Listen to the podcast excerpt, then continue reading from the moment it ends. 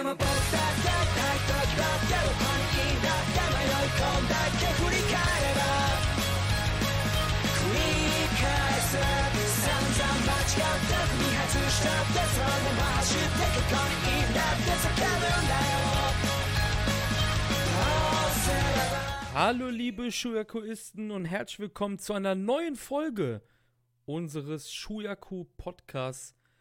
ich bin wieder euer Host, der Chris, und bei mir ist meine bessere Hälfte namens Marius.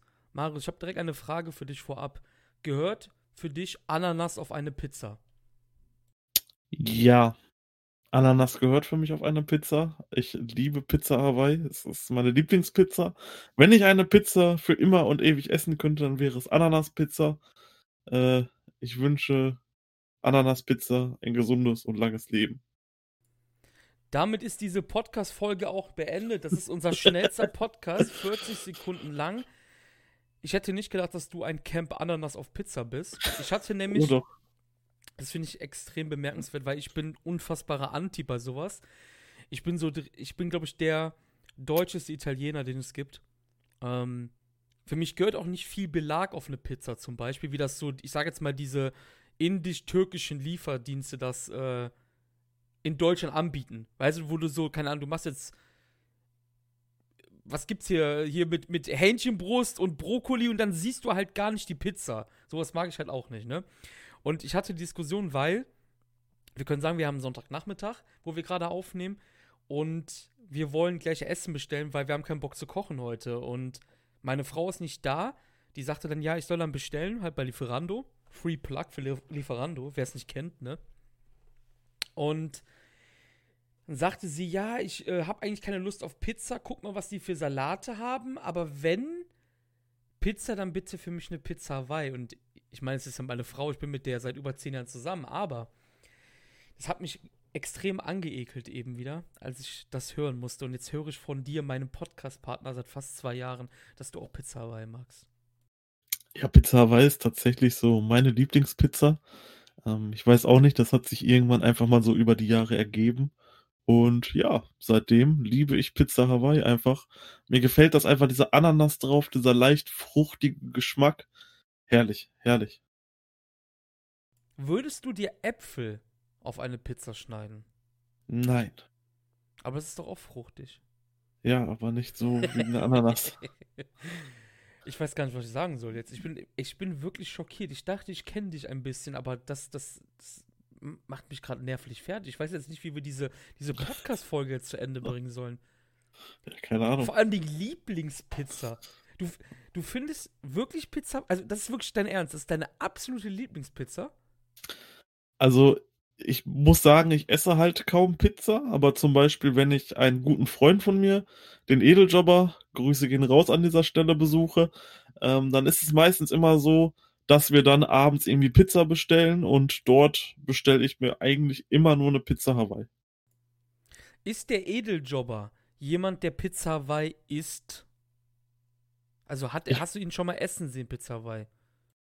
Ich habe ihn noch keine Pizza Hawaii essen sehen, nein. Ich, ich glaube, er isst immer Salami. Ich bin mir aber nicht hundertprozentig sicher. Er würde damit, obwohl er einen Fußballverein mag, den ich nicht mag, damit Sympathiepunkte bei mir sammeln, dass er keine Pizza Hawaii mag. Das ist eine interessante Frage. Ich glaube, ich werde ihn mal kontaktieren und dann können wir das im nächsten Podcast auflösen.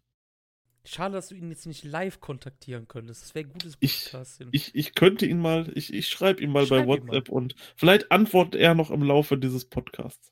Das wäre, das wäre mein großer Wunsch, wenn das passiert.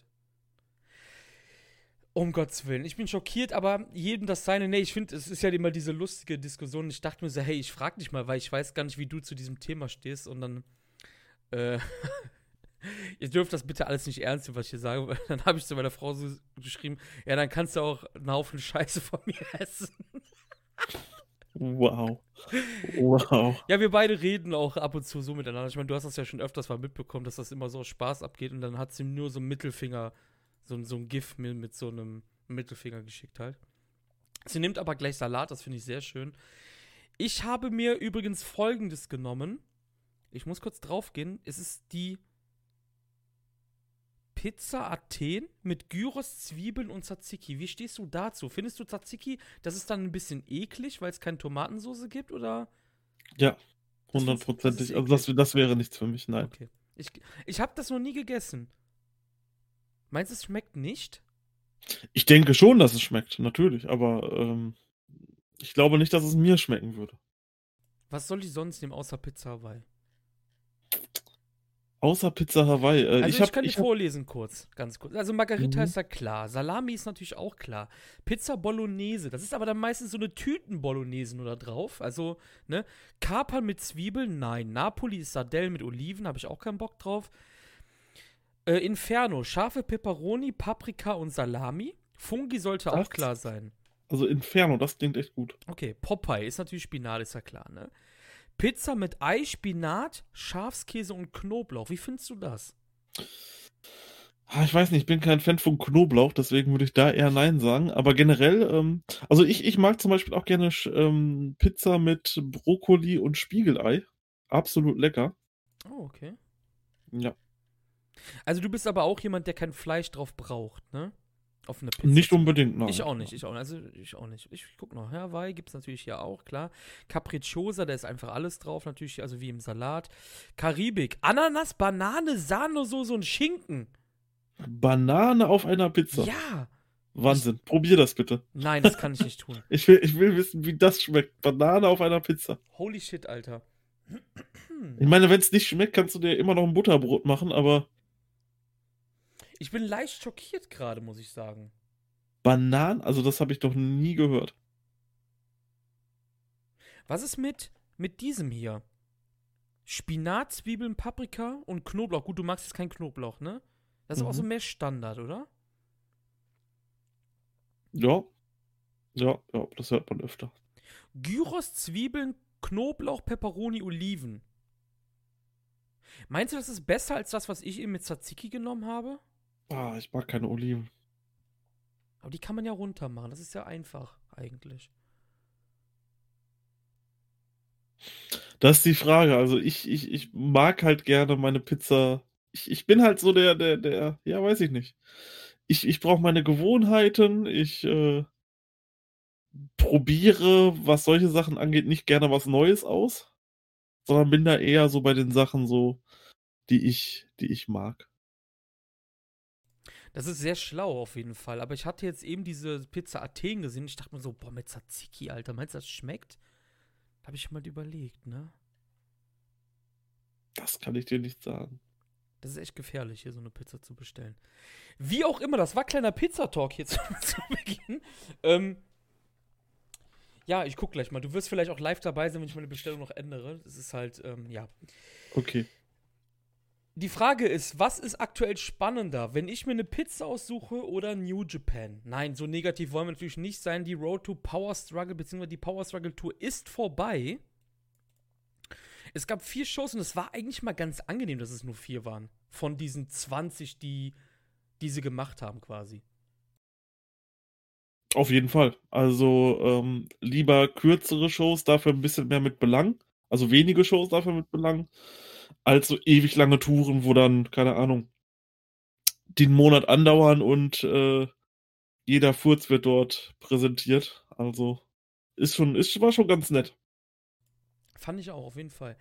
Wir werden das jetzt so machen. Kleine Erklärung wieder zu Beginn. Power Struggle werden wir natürlich durchknallen. Das BOSJ steht natürlich auch vor der Türe. Da gehen wir nicht so deep rein, wie das wahrscheinlich im letzten Jahr war. Und über die World Tag League wissen wir noch nichts. Es gab übrigens Spekulationen, dass das irgendwie mit, ähm, mit einer US-amerikanischen Promotion zu tun haben sollte. Aber das hat sich wahrscheinlich nicht ergeben, glaube ich einfach. Also ein, es wurde irgendwie gemunkelt von irgendwelchen Leuten auf diversen Plattformen, dass ein Team aus einer aktuell sehr heißen US-amerikanischen Promotion vielleicht in der Tag League teilnehmen soll. Ich weiß nicht, wo die Leute das hernehmen. Ich habe davon irgendwie gar nichts mitbekommen. Ich wollte es dir aber nur mal sagen. Das wurde anscheinend so gemunkelt. Gut, es wird ja aktuell sehr viel spekuliert. Ähm, ich, ich weiß nicht, für mich sind das alles eher haltlose Spekulationen und mehr Wunschgedanke als tatsächlich was dahinter. Ähm, ich sage, ich warte ab, was, was passiert und im Endeffekt kann man sowieso nur den offiziellen Sachen, die New Japan veröffentlicht, äh, dann im Endeffekt auch trauen. Und diese ganze Spekulation, da habe ich mich früher auch gerne mit dran beteiligt. Es ist ja auch schön, sich mal ein Wunschszenario auszumalen, aber ob das dann immer so viel mit der Realität zu tun hat, das ist dann natürlich die andere Frage. Vor allem macht das ja einfach nur Kopfzerbrechen, ne? Kannst du dich noch daran erinnern, als gemunkelt wurde wegen den Verträgen zum Beispiel von Nakamura? Weißt du noch, wie du mir damals auf den Senkel gegangen bist? Ja, ja, ja. ja was, was, passiert? Nakamura turnt weiterhin durch die Vereinigten Staaten von Amerika. Richtig. Also, das ja. war halt Wunschdenken so. Und das äh, ist da genau das gleiche. Und ich glaube, wenn man solche Imports hat, ich denke, es wird wahrscheinlich bei den Spekulationen dann um All Elite Wrestling gegangen sein, ähm, die bringst du ja nicht bei einer World Tech League rein, einfach so. So, hier ist ein Team aus Amerika und äh, willkommen so. Das kannst du dann natürlich bei irgendwelchen ROH-Wrestlern machen, die dort schon öfter aufgetreten sind. Aber sowas machst du ja nicht, um quasi eine neue, ja, in Anführungsstrichen Partnerschaft anzukündigen. Hier tritt ein Team bei der World Tech League auf. Ja, wow, so. Die guckt eh keiner. War sehr nett auf jeden Fall. Ja. Ja, ich habe das, halt ich hab so. das, ich hab dasselbe vor ein paar Wochen, ich glaube, da, wo Impact Bound for Glory hatte, habe ich dasselbe halt über die, wie nennen die sich denn aktuell? Good Brothers, glaube ich. Also halt über Anderson und Gallows gelesen. Da ist ja auch noch nichts gekommen. Hm. Und die Frage ist halt auch, wie kriegen sie die im Land? Weil, wenn wir uns später an, die, an das Teilnehmerfeld vom BOSJ mal ranwagen, da werden wir auch sehen, dass da einige Namen, die über Monate dann natürlich schon ja genannt oder als fix schon gefühlt gemeldet worden waren, die gar nicht dabei sind, weil sie halt durch Corona weiterhin nicht ins Land der aufgehenden Sonne reisen dürfen. Wir wissen ja gar nicht, wie das weiterhin aussieht. Richtig, oder zum Beispiel mit dem äh, US Heavyweight Champion, der ja auch nicht dort einreisen darf aktuell. Ja. Wie läuft das weiter? Das ist dann wahrscheinlich eher was für, für unsere Wrestle Kingdom Preview, die im Dezember kommen wird. Schon mal das vorweg. Ja, das kann, das kann man schon mal sagen. Generell der Dezember, das möchte ich hier schon mal ankündigen, wird sehr hot werden bei uns. Also ohne da irgendwas Konkretes zu nennen, aber der Dezember könnte so unser krassester Podcast-Monat überhaupt werden was so die Zahl an Podcasts angeht. Aber seid da einfach mal gespannt. Dort bekommt ihr auf jeden Fall über die Weihnachtsferien, über den Weihnachtsurlaub richtig guten Content. Haltet da auf jeden Fall die Augen auf unseren Social Media Kanälen. Bei Twitter at schulaku.de und bei Facebook schulaku puro news. German? Yes. Oder ohne? Ich weiß gar nicht, wie die. Ne, die URL ist nur facebook.com slash News. Ich dachte, German wäre noch dahinter. Nein, als URL ist das nicht dabei, nur der Name selber. Bevor wir jetzt zur Power Struggle Tour gehen, ich weiß jetzt nicht, wie das kanonmäßig vom Datum her ist. In den USA gab es wieder Shows von New Japan. Ich habe mir die nicht angeschaut, aber ich habe da etwas gesehen. Mir ist ein Name aufgefallen, Marius ein Name, der sein Debüt gegeben hat, bei der, ich glaube, das ist sogar die aktuellste Ausgabe, denn es gab ein Tag Team Match im Main Event. Rocky Romero und Jeff Cobb haben hier das Team. Und wenn du die Namen jetzt hörst, denkst du erstmal, oh, das ist eigentlich überraschend. Ross Taylor, den wir noch von der WXW kennen, war im Siegerteam dabei. Und J.R. Kratos hat sein Debüt für New Japan Strong Road to Showdown. Das ist sogar wirklich die aktuellste von vor zwei Tagen gewesen. J.R. Kratos. Kennst du den Namen vom. vom. Kennst du den Typen vom Namen her? Oder hast du ihn schon mal gesehen sogar? Den Namen habe ich tatsächlich schon mal gelesen, ja, aber wie gesagt, ich bin halt überhaupt nicht mehr in diesem ähm, westlichen Wrestling-Bereich drin und deswegen, ich habe den tatsächlich noch nicht gesehen. Keine Ahnung. J.R. Kratos ist 38 Jahre alt, 1,90 groß, 130 Kilo schwer, also ein richtiges Powerhouse. Ist jemand, der auch an der Südküste lebt, also ist auch aus Kalifornien, das passt dann natürlich alles wieder. Hat in Kalifornien sich einen Namen gemacht, vor allem ist er da aufgetreten für All Pro Wrestling am meisten die letzten Jahre hat auch schon letztes Jahr für Game Changer Wrestling, was ja aktuell so, ich glaube, die hotteste US-Indie-Promotion ist, hat da bei Bloodsport gekämpft. Quasi beim, beim Äquivalent äh, zu Ambition von WXW, falls das den Leuten eher was sagt. Und hat in diesem Jahr, und das finde ich ziemlich interessant eigentlich, Daher kannte ich auch ehrlich gesagt nur den Namen. Er hat dieses Jahr Anfang des Jahres, beziehungsweise kurz vor Corona-Ausbruch in Japan im Februar, nämlich für All Japan Tour gewrestelt. Die, Oh, okay. die Excite Series Tour hat da im Debütmatch in einem Six-Man-Tag gestanden an der Seite von Hikaru Sato und Yusuke Okada, also für Evolution damals noch. Hatte dann ein paar Mal geteamt, auch mit Jun Akiyama auf der Tour. Ein Singles-Match sogar gegen ähm, Sato und gegen Yuma Aoyagi verloren. Also er hat dann schon mal seinen Fuß nach Japan reingesetzt. Habt. Ich habe aber keins der Matches gesehen, zumindest nicht bewusst, deshalb kann ich zu dem Typen auch nichts sagen. Hat auf jeden Fall sein Debüt gegeben.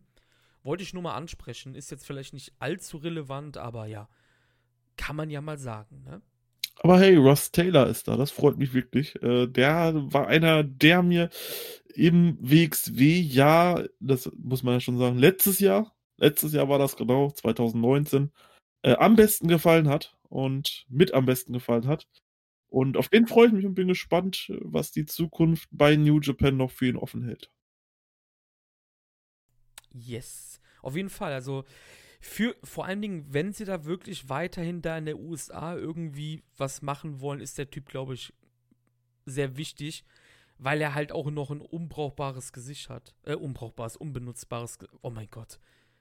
Ein frisches Gesicht, sagen wir es doch so. Mein Gott, ein frisches Gesicht hat. Er hat jetzt bei dem Pure Wrestling Tournament von Ring of Honor gekämpft, habe ich gesehen. Aber den kennt ja keine Sau sonst, ne? Wir kennen ihn ja auch nur wegen WXW. Und der, das war ja auch nur, weil er sich ja selber quasi hingeflogen hat und im Dojo, beziehungsweise jetzt heißt es ja Academy, ähm, weil er in der Academy halt gewohnt und trainiert hat, ne? Mhm. Jeff Cobb ist auch noch eine News wert, bevor wir jetzt weitermachen. Denn der soll wohl laut Dave Meltzer noch bis nächstes Jahr, also nach Wrestle Kingdom, noch weiter in Japan sein. Warum der aktuell nicht eingesetzt wird, hat wohl seine Gründe, die besagen, dass er eigentlich in der Rolle vom Great Okan stecken sollte als ersten Handlanger von Will Osprey. Hat man aber umgeswitcht, dann sollte, sollte irgendwie der Plan gewesen sein, dass er im World Tech League Tournament mit Mikey Nichols, Marius, den wir ja auch schon seit letztes Jahr nicht mehr gesehen haben, also fast ein Jahr nicht mehr, ein Team wieder ähm, gebildet hätte. Auch das hat sich anscheinend zerschlagen, weil Nichols nicht nach Japan reisen kann oder darf. Und jetzt ist Cobb gerade im Dojo am Leben, am Trainieren und wartet halt einfach auf seinen Einsatz anscheinend. Ja, ist ein bisschen. Jetzt sagen wir mal so: Cobb soll ja wohl im September fest gesigned haben. Das haben wir, glaube ich, auch letztes Mal gesagt. Das ist natürlich jetzt ein blöder Einstieg, ne, für ihn. Das stimmt, ja. Aber gut, das ist, das ist für alle halt gerade eine blöde Zeit und äh, ja. Er wird auf jeden Fall sein Spotlight und seine Matches noch bekommen, so. Das, das auf jeden Fall. Also. Und es ist meistens nicht das Schlechteste, wenn man sich dort in Japan mal richtig akklimatisieren kann, auch durch das Dojo, ähm, vielleicht noch die ein oder andere Sache tatsächlich dazulernen kann. Ähm, ich denke, da wird er auch am Ende von eher profitieren. Yes, kann man so sagen. Gehen wir jetzt hinein in die Tour. Wir hatten, wie wir eben gesagt haben, nur vier Shows, die gezeigt wurden. Das ist halt wirklich für New Japan echt mittlerweile, ja, sehr wenig, kann man schon fast sagen, eigentlich. Und alles hat angefangen am 23. Oktober die erste Nacht oder der erste Tag der Road to Power Struggle in der Tokyo Korakuen Hall natürlich. Wir hatten hier im ersten Match Young Lions Action. Yuya Uemura besiegte hier Yota Tsuji mit einem Double Overhook Suplex. Und man, sie machen halt einfach weiter, wo sie im G1 aufgehört haben. Sie lassen halt die jungen Löwen weiterhin gegeneinander antreten. Da muss ich wirklich sagen, das finde ich sogar ein bisschen schade, weil das hatte so ein bisschen was Uniques jetzt während des G1s. Dass ja dieses, ich sag mal, diesen, wie sie im, ja, im Englischen Kommentar immer gesagt haben, der C-Block quasi, ne, der C-Block. Aber jetzt Mhm. macht man halt einfach weiter. Jetzt ist es ja, jetzt ist es halt irgendwie schon Standard wieder, ne? So ein bisschen, ja, das stimmt. Zweites Match des Abends. Der Great Okan und Will Osprey besiegen das Team aus Gabriel Kidd und Kazuchika Okada nach 10 Minuten und 17 Sekunden mit dem Eliminator, was der Finisher vom Great Okan ist. Wir gehen jetzt erstmal durch die Cards, haben wir ja schon gesagt. Drittes Match. Shinko Takagi, Hiromo Takashi und Bushi besiegen hier Yoshinobu Kanemaru, El Desperado, Minoru Suzuki nach fast 13 Minuten durch den Pumping Bomber. Viertes Match. Kota Ibushi und Hiroshi Tanahashi und Tomoaki Honma besiegen Gedo, Kenta und Jay White nach 10,5 Minuten durch Kamigoe. Fünftes Match. Quasi das Summer Main Event. Sanada und Tetsuya Naito besiegen Dick Togo und Evil nach 11 Minuten und 58 Sekunden nach dem Skull-End. Und jetzt kommt der Main Event. Und bei allen Koraken-Shows gab es Titelkämpfe, die vielleicht in den letzten Monaten, auch von uns kann man sagen, immer wieder ein bisschen, ja, schlecht dargestellt worden sind. Das Never Openweight Six-Man Tag Team Championship Match, Marius. Yoshihashi, Tomohiro Ishii und Hiroki Goto, das klingt nach Dream Team einfach weiterhin, besiegten hier das Team aus Doki, Zack und Taichi nach 32 Minuten und 25 Sekunden nach dem Karma von Yoshihashi und Doki, die Titelverteidigung. Was hast du gedacht, als du die Matchzeit gesehen hast? Beziehungsweise gehört hast? Ja, wir haben ja schon kurz im äh, Japan Roundup im letzten darüber gesprochen. Das ist natürlich eine knackige, das ist natürlich eine sehr knackige Matchzeit. Also von der Länge her, das ist echt, boah, hat man natürlich so einen riesen Brocken vor sich. Damals hatte ich das Match noch nicht gesehen. Mittlerweile muss ich sagen, ich habe das Match gesehen. Und das Match hat mir wirklich gut gefallen. Jeder hat hier echt gut Spotlight bekommen. Jeder war super gut drin in dem Match. Gerade Yoshihashi wieder, der halt wahrscheinlich derjenige ist, der am meisten von Corona profitiert hat, weil der bekommt hier Spot über Spot. Ähm, gerade wenn man sich die Schlussphase von diesem Match an, anschaut, da ist Yoshihashi einfach der unbesiegbare Held quasi, der aus allen möglichen, ja, harten Aktionen von seinen Gegnern herauskommt und am Ende dann sogar tatsächlich auch noch den Pin holen kann, was natürlich auch äh, gigantisch ist bei dieser Teamzusammenstellung, wo du mit zwei Teams, die eigentlich deutlich höheren Stellenwert haben als du, dass du dann den Pin holst. Finde ich sehr gut und Yoshihashi hat ja definitiv von dem Match profitiert. Und das ist auf jeden Fall ein Must-See-Match, finde ich, weil es heißt, es heißt, ja, war wahrscheinlich eins der besten Six-Man-Matches, Six-Man-Never Open-Matches, die es überhaupt gab. Ich glaube, das war das beste Six-Man-Titelmatch, was es jemals gab. Würde ich sogar so weit gehen. Glaubst du Ist nicht? möglich. Ist, ich, ich weiß nicht, ob ich genau alle gesehen habe oder ob mir irgendwann mal eins entglitten ist. Ich weiß es nicht. Aber es ist definitiv ganz weit mit oben. Ich versuche gerade on the fly zu schauen, ob es irgendwann mal ein besseres gab. Aber es ist, glaube ich, gar nicht so einfach, ne? On the fly jetzt. Ja, es ist schwierig. Also es gab definitiv ein paar coole Teams, die die Titel gewonnen haben, aber ob die Matches gut waren, ich weiß es nicht mehr. Bin mir Hm. nicht mehr sicher. Ich glaube, also, ich, ich finde jetzt natürlich leider nichts auf die Schnelle. Es ist da wieder gutes Podcasting hier. Ich glaube aber, dass man sagen kann, dass zumindest dieses Team hier vielleicht die drei coolsten Matches hatten bisher, oder?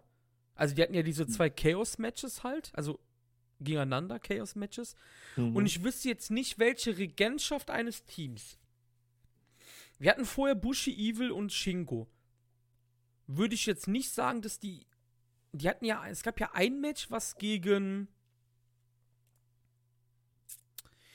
Gegen Goto, Eagles und Ishii war. Und ich glaube, das war auch ganz gut. Das war Bei New Beginning, Road to New Beginning sehe ich gerade. Das war auch ganz gut. Aber sonst kannst du dich denn an irgendetwas richtig erinnern, was so richtig stark war?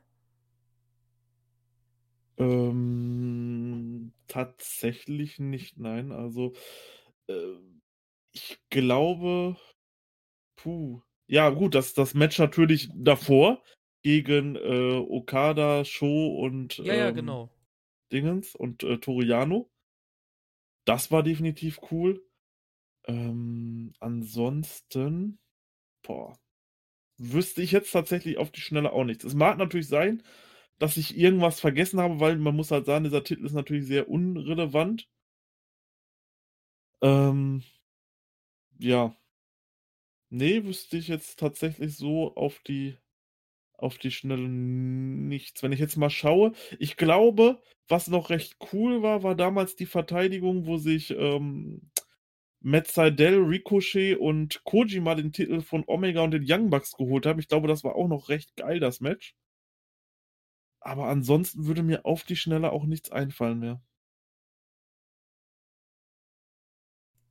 Boah, Halten wir es auf jeden Fall fest, das wird wahrscheinlich boah, das, das könnte- beste- Ja, ja. Also das das, war auch gut, was Team- du gerade gesagt hast. genau das beste Team gewesen sein, äh, was jetzt, wo man vielleicht nicht so mit gerechnet hat. Obwohl, gut, wir, wir sagen natürlich immer, Ishii und Goto, das ist für uns halt eigentlich ein Tag-Team, was wir auch im Tag-Team-Bereich gerne haben wollen. Jetzt sind sie so halt in dieser Konstellation zusammen, ist in Ordnung und ich glaube tatsächlich, man kann sagen, alleine von der Matchqualität her ist das das beste Team.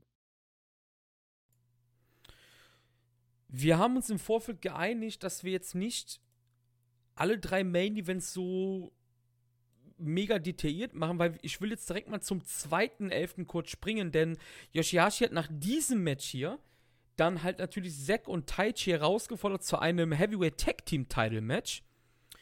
Die Möglichkeit, dass Yoshihashi zwei Titel gehalten hätte, war da, aber war ja wahrscheinlich dir auch klar, Zack und Taichi verteidigen dann gegen Yoshihashi und Goto nach 35 Minuten. Und einen Tag vorher, um jetzt ein bisschen kompliziert zu machen, gab es ein das, also das Junior Heavyweight Tag Team Title Match zwischen der Suzuki Gun und dem LIJ Team bestehend aus Hiromu Takashi und Bushi, was nach 29 Minuten vorbei war. Und ich muss dazu sagen, alle drei Koraken, Road to Koraken Main Events waren wirklich grandios gut. Du hast ja gerade schon Goto und Ishii als Team angesprochen, aber ich fand Goto und Yoshihashi als Team auch unfassbar geil gegen Zack und Taichi. Und das ist, Definitiv. ja, und das ist das, was du eben meintest. Yoshihashi hat unglaublich intensive Matches gewrestelt in diesem Jahr. Unglaublich intensive Matches mit Emotionen. Ja klar, da lebt sein Charakter von als unfassbarer Underdog.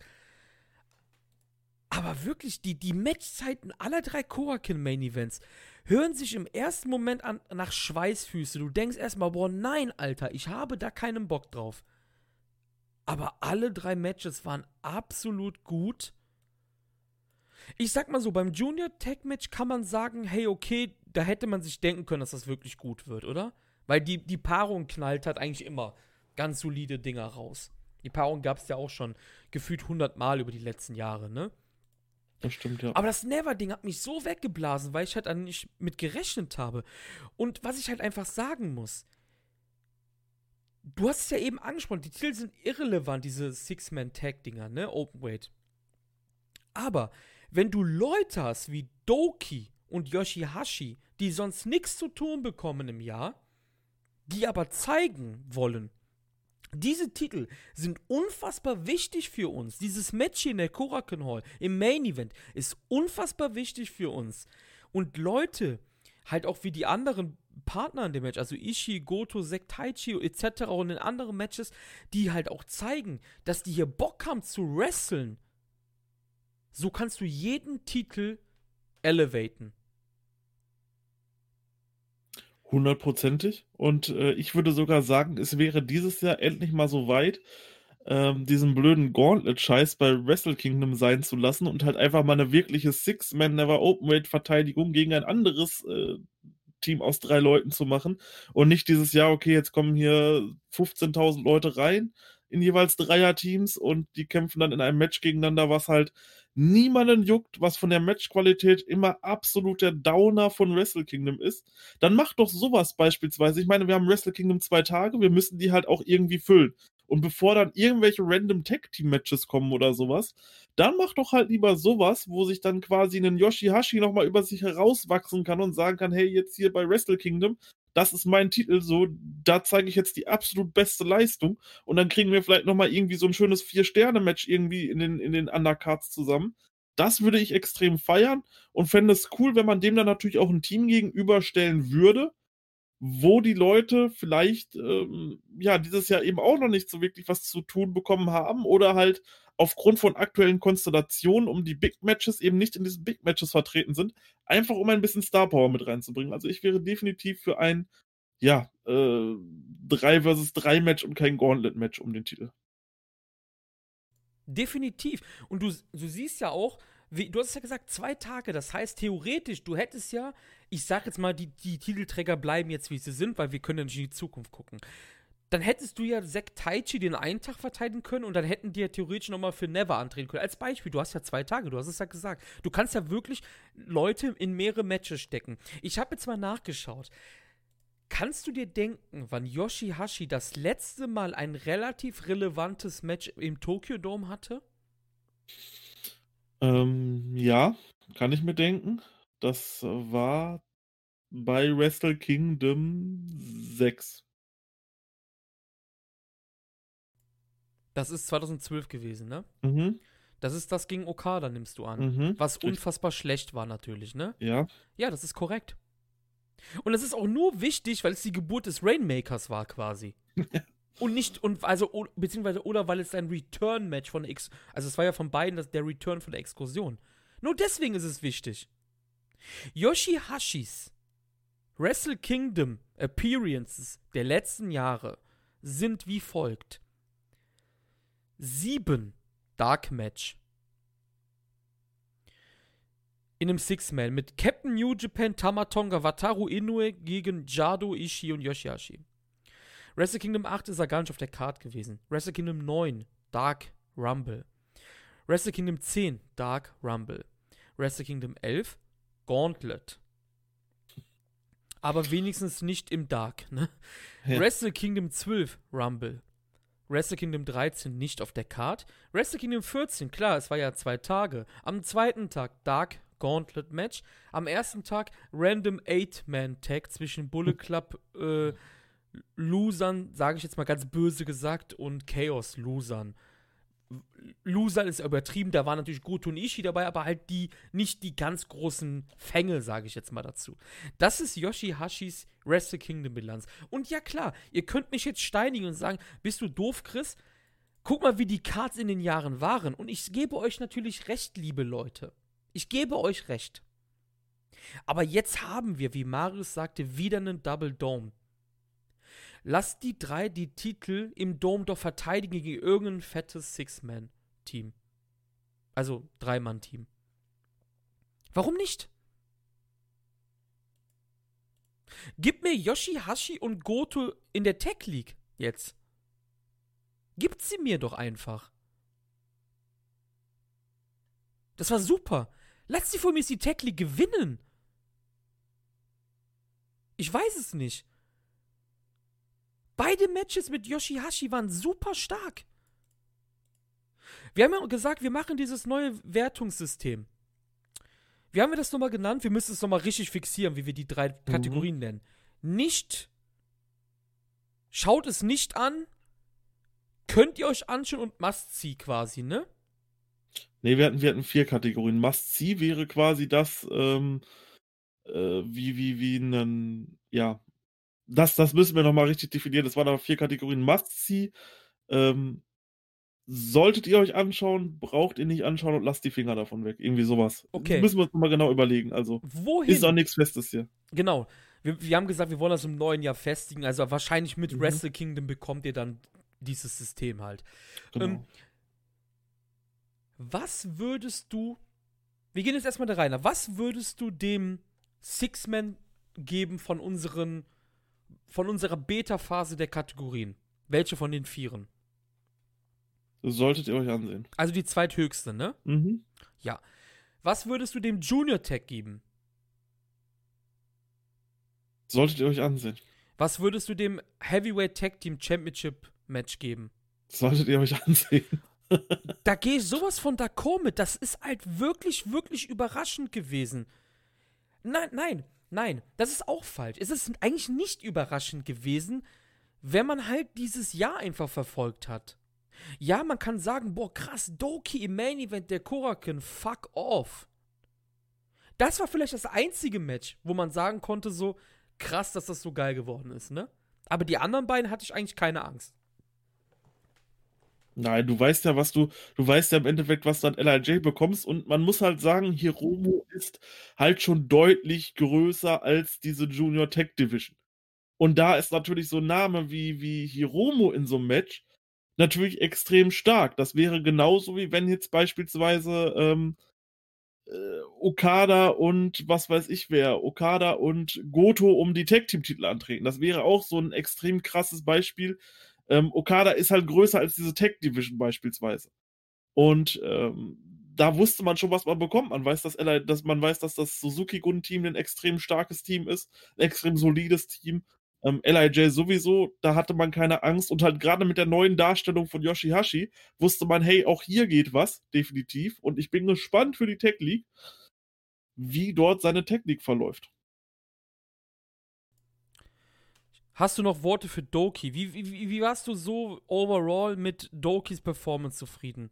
Ich war wirklich echt überrascht von Doki.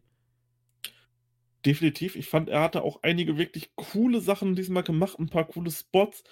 Ähm, es gab einen Jump nach draußen, der extrem gezogen hat, wo er in alle reingeflogen ist und wo er sich am Ende sein Hemd zerreißt.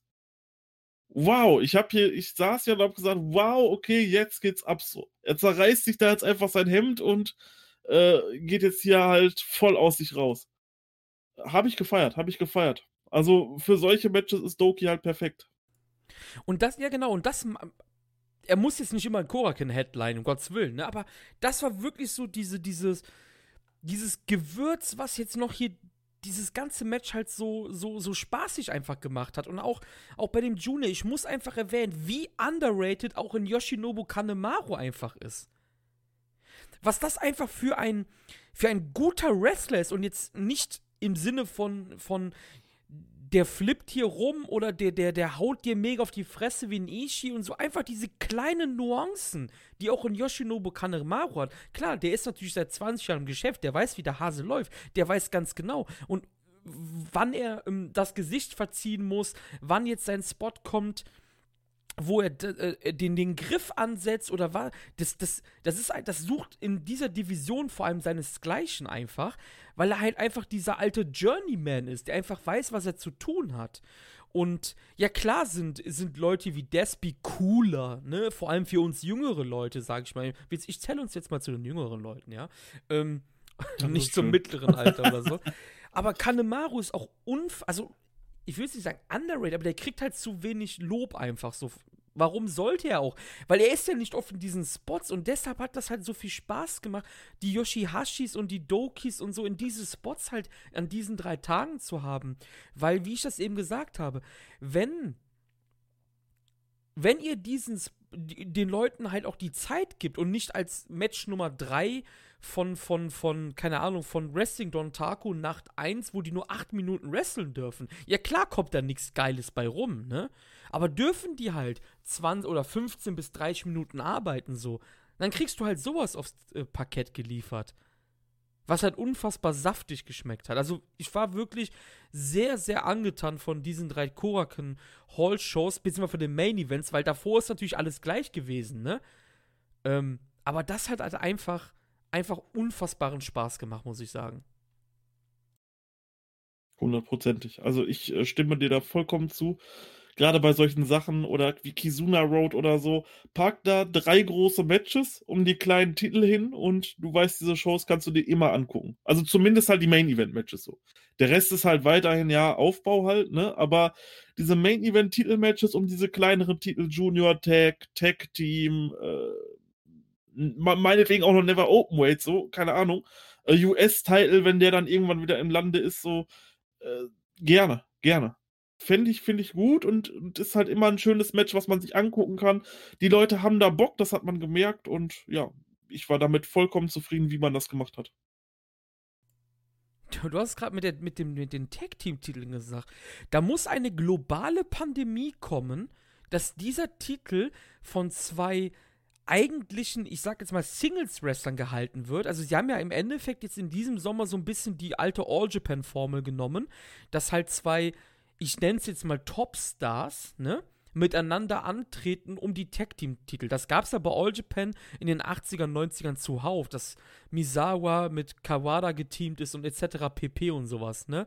Und ähm, das haben sie ja eigentlich gemacht. Sie haben, sie haben halt aus der Not eine Tugend gemacht, Ibushi und Tanashi zusammengefärscht, Taichi und Zack natürlich dann. Und kann man wirklich sagen, sind die Tag-Team-Titel in einer globalen Pandemie aktuell so interessant wie noch nie zuvor in deinem New Japan-Fandom? Ja, ja, hundertprozentig. Und weil es halt nicht immer nur diese zwei Tech-Teams war, weil wenn man halt mal wirklich diese Jahre ähm, ja zurück retroperspektiv schaut, so, man hatte insgesamt vier Teams. Das waren die Guerrillas of Destiny, das waren Sanada und Evil. Das war dann zwischendurch mal kurz die Killer Elite Squad und das war dann zwischendurch kurz mal Great Bashir. Ansonsten hat es ja immer die gleichen Matches. Und jetzt hast du mit, mit Zack und Taichi ein frisches, geiles Tag-Team und du hast auch geile, frische Herausforderer. So, du hattest, du hattest äh, Tanahashi und Ibushi, die haben halt davor die Jahre auch nicht auf diese Titel gechallenged. Jetzt hast du mal einen Goto und Yoshihashi. Wenn jetzt noch irgendwann mal Goto und Ishii kommt, äh, Wahnsinn. Ich würde mich so freuen für diese Tag-Team-Titel. Ähm, ja, ich, ich bin gespannt, wie das dort auf jeden Fall weitergeht. Ich glaube mittlerweile, das habe ich ja eben schon angeschnitten, muss ich revidieren. Ich glaube, Goto und Yoshihashi finde ich als Team sogar cooler, weil du da halt den einen hast, der dieses, der dieses Geile von unten wresteln kann, wie ein Yoshihashi. Dann lassen wir doch mal so sagen, lassen wir Yoshihashi und Goto und geben Ishii halt einen coolen Chaos-Partner halt einfach. Weil Ishii ist ja auch so ein Wrestler, der von unten nochmal kommen kann mit so einem geilen Comeback. Weißt du? Mhm. Keine Ahnung, mir fällt jetzt gerade nichts ein. Ishi und Sho oder sowas. Boah, das wäre so fett. Das ne, also, also du hast halt dann zwei coole, fette Chaos-Tag-Teams ja, ja. oder so, ne? Ähm, ist Mikey Nichols Chaos? Nee, ne? Der ist Hontai, ne? Glaube ich gewesen, ne? Nee, der ist Chaos. Ja, gut, die haben ja Chaos und Hontai jetzt die letzten Monate eh gemischt ohne Ende. Deswegen ja, war ja auch Cobb und Hontai. Ich meine, der wurde sogar von Toroyano als Chaos. Ja, stimmt, weil die damals das ja. Match mal hatten, genau. als, als hier äh, äh, TMDK noch bei Noah waren damals, ne? Genau, ja, ja, ja, ja. Ja, stimmt. Okay, aber keine Ahnung, das war jetzt nur ein Beispiel. Du weißt, glaube ich, worauf ich hinaus will. So, klar, Goto Ishii war immer unser feuchter Traum, glaube ich, von, von hunderten New Japan-Fans der feuchte Traum. Aber ey, Goto und Ishii habe ich ja mich so weggeblasen einfach an den Abend, dass ich mir denke so, ey, jetzt will ich Ishii und noch einen anderen von Chaos zusammen sehen. Einfach. Wie geil wäre denn Ishin Show? Die hatten doch über die letzten Monate auch ein bisschen Stress wegen diesem New Japan Cup Ding. Die beiden jetzt zusammen einfach so, weißt du? Fände ich halt auch geil einfach, ne? Definitiv, das wäre sehr interessant. Also ich finde es halt generell schön, dass diese kleineren Titel äh, ein bisschen Spotlight bekommen. Ja, finde ich auch super. Also, wie du das gerade gesagt hast, auch mit dem Tag-Team-Ding und so, das ist halt. Jetzt müssen sie natürlich aufpassen. Ja, und wir wissen irgendwann, hoffen wir mal, wird diese Pandemie vorbei sein. Dann wird wahrscheinlich auch Taichi und Zack wieder ein anderes Glied drücken und daher nicht mehr drum antreten, was ich halt schade finden würde, weil man kann das natürlich auch weiterführen. Aber ähm, sie müssen jetzt halt aufpassen, dass jetzt nicht immer dieselben Teams dagegen antreten. Ne? Weil sonst hast du den Effekt, den du eben gesagt hattest. Ja. Und, äh, nee, aber ich bin. Ja, man kann sagen, jede Korakin Hall Show war eine, war eine Ein-Match-Show natürlich, ne? Aber es hat trotzdem so ein bisschen Magie gehabt, diese Matches im Main Event zu haben. Auf jeden Fall. Ja, kommen wir zu Power Struggle in Osaka. Und man muss sagen, der Podcast wird auf jeden Fall etwas kürzer werden, weil wir halt so wenig zu besprechen haben. Weil Power Struggle war halt echt eine kurze Show. Wir sind jetzt schon in Osaka, Marius. Das hätte man sich sonst gar nicht so glauben lassen, aber ja, wir sind schon da. Und das erste Match des Abends hier in der Edian Arena in Osaka war Toro Yano Marius gegen Zack Saber Jr. Es ging um die Provisional KOPW 2020 Trophy. Und das Match hatte eine Stipulation. Ähm, wie soll ich sagen? Die war ja eigentlich auch ganz klar zugunsten des ähm, Trophäenhalters, nämlich ein No-Corner-Pets-Match, was Toro Yano angekündigt hatte nach dem Six-Man-Never-Ding in der Korakin Hall. Das war doch definitiv mal eine Stipulation für Toriano. Also da kann man sagen, was man will. Ähm, wunderbar, dass man damit jetzt so gespielt hat und das sogar noch als Stip eingeführt hat. Finde ich geil. Ähm, Match war, fand ich lustig. Man hat halt, war halt wieder der, der Toriano-Humor, den ich ja sowieso auch ähm, ja, sehr ansprechend finde. Es war allerdings trotzdem zwischenzeitlich echt ein gutes Wrestling-Match auch. Hat mir echt gut gefallen. Hier und da auch mal Nearfall von Jano zum Beispiel. Aber das Finish, das war einfach nur göttlich, oder? Also sag mal wirklich, das war ein Finish. Ah, ich, ich habe es geliebt. Ich habe mich kaputt gelacht hier. Nein, also so weit würde ich jetzt nicht gehen. Es war ganz in Ordnung. Ähm, bei mir zieht halt einfach diese Jano, ich nenne es jetzt mal Comedy, zieht einfach gar nicht mehr. Das war, das war trotzdem, was man halt sagen muss, er, er, das hatten wir, glaube ich, auch bei dem G1 Review Podcast. Er wiederholt Dinge natürlich sehr oft. Aber ich hatte das Gefühl, dieses Schuhding an der Guardrail gab es schon länger nicht mehr, oder? Nee. Oder, und vor oder, allem, wie cool das, wie cool es halt auch gemacht war. Er ist in, in der Submission von Zack drin, no-sellt die einfach und bindet ihm währenddessen die Schnürsenkel zu. Wie cool ist das denn? Das, ja, das war ganz cool, aber die Sache, die ich da mir dann vorgestellt habe, ist, Zack ist der Submission Master, ja. Und das ist ja ganz klar Verkauf. Wenn du bei dem in seiner Submissions bist, du, dann bist du ja quasi schon, ja, gef-wortet bist du da, ja. Mhm. Jano schreit ein bisschen rum, bla bla bla. Aber meinst du, ein Submission Master würde nicht merken, dass er da. Ja, dass da irgendeiner an den Füßen rumrüttelt? Nun, das wird dann halt wohl der King of Pro Wrestling gut versteckt haben. Ich meine, deswegen ist er ja der King of Pro Wrestling. So. ja, genau, das war gut, der war gut, ja. Nein, ist schon Ähm. in Ordnung an sich, weil er ist ja auch der Master Thief, ne? Ja. Das, da, da prallen ja quasi die.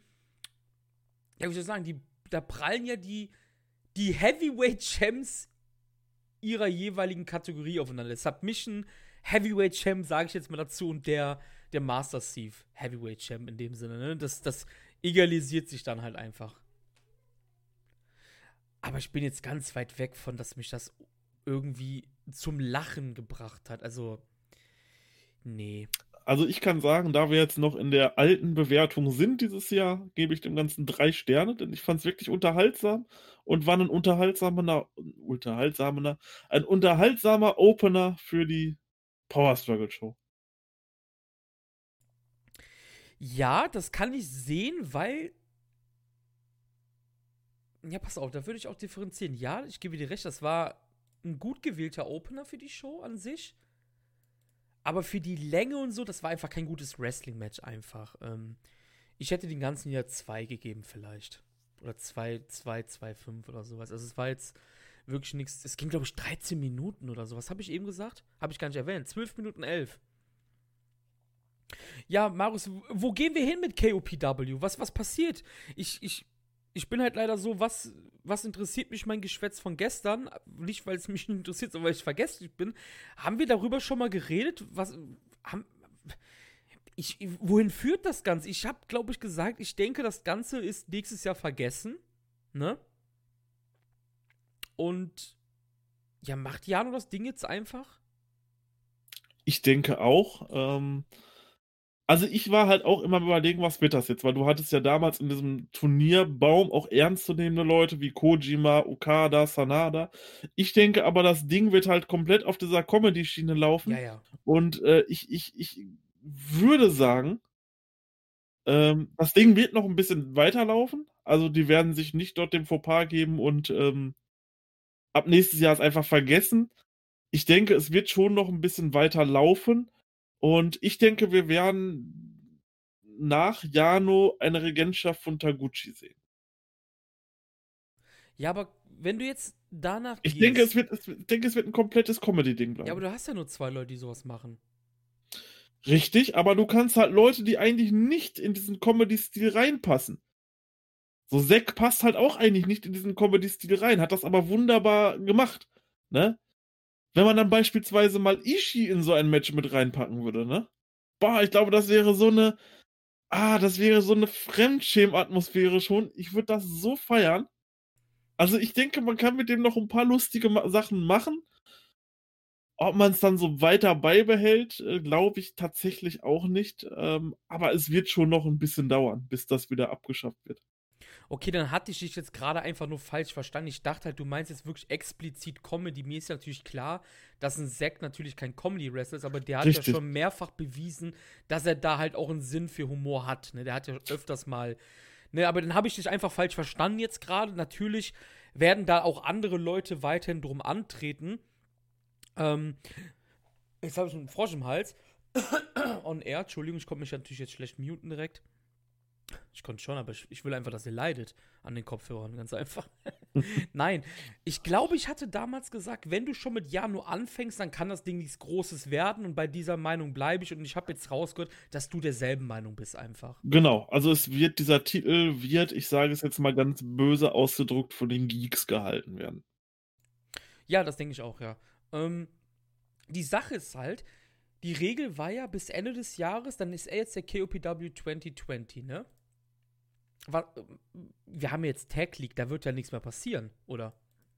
Es sei denn, vielleicht bei der Finalshow oder so. Oder sie nehmen, ich, ich weiß jetzt gerade auch nicht die genaue News mehr, aber ist, ich sehe ja immer, New Japan Jahr beginnt ja eigentlich erst immer nach dem Wrestle Kingdom Tag, beziehungsweise jetzt Tagen. Also sprich mit dem New Year Dash am 5. beziehungsweise jetzt am 6.1. Dafür beginnt für mich das neue New Japan Jahr. Also ich rechne immer vom Dash bis zum Dash. Ich weiß jetzt gerade gar nicht mehr, ob sie das auch so thematisiert haben, ob sie wirklich gesagt habe, äh, haben Ende des Jahres. Das weiß ich jetzt gerade gar nicht mehr. Boah, da wäre ich jetzt auch noch, keine Ahnung. Wir werden es ja sehen. Ja. Also ich finde jetzt gerade auch nichts hier auf schnelle Basis hin, deshalb lassen wir das einfach so stehen. Toriano besiegt Zack selber Jr. Match Nummer 2. Never Openweight Championship Match. Shingo Takagi holt sich seinen Titel zurück nach fast 19 Minuten gegen Minoru Suzuki nach dem Last of the Dragon.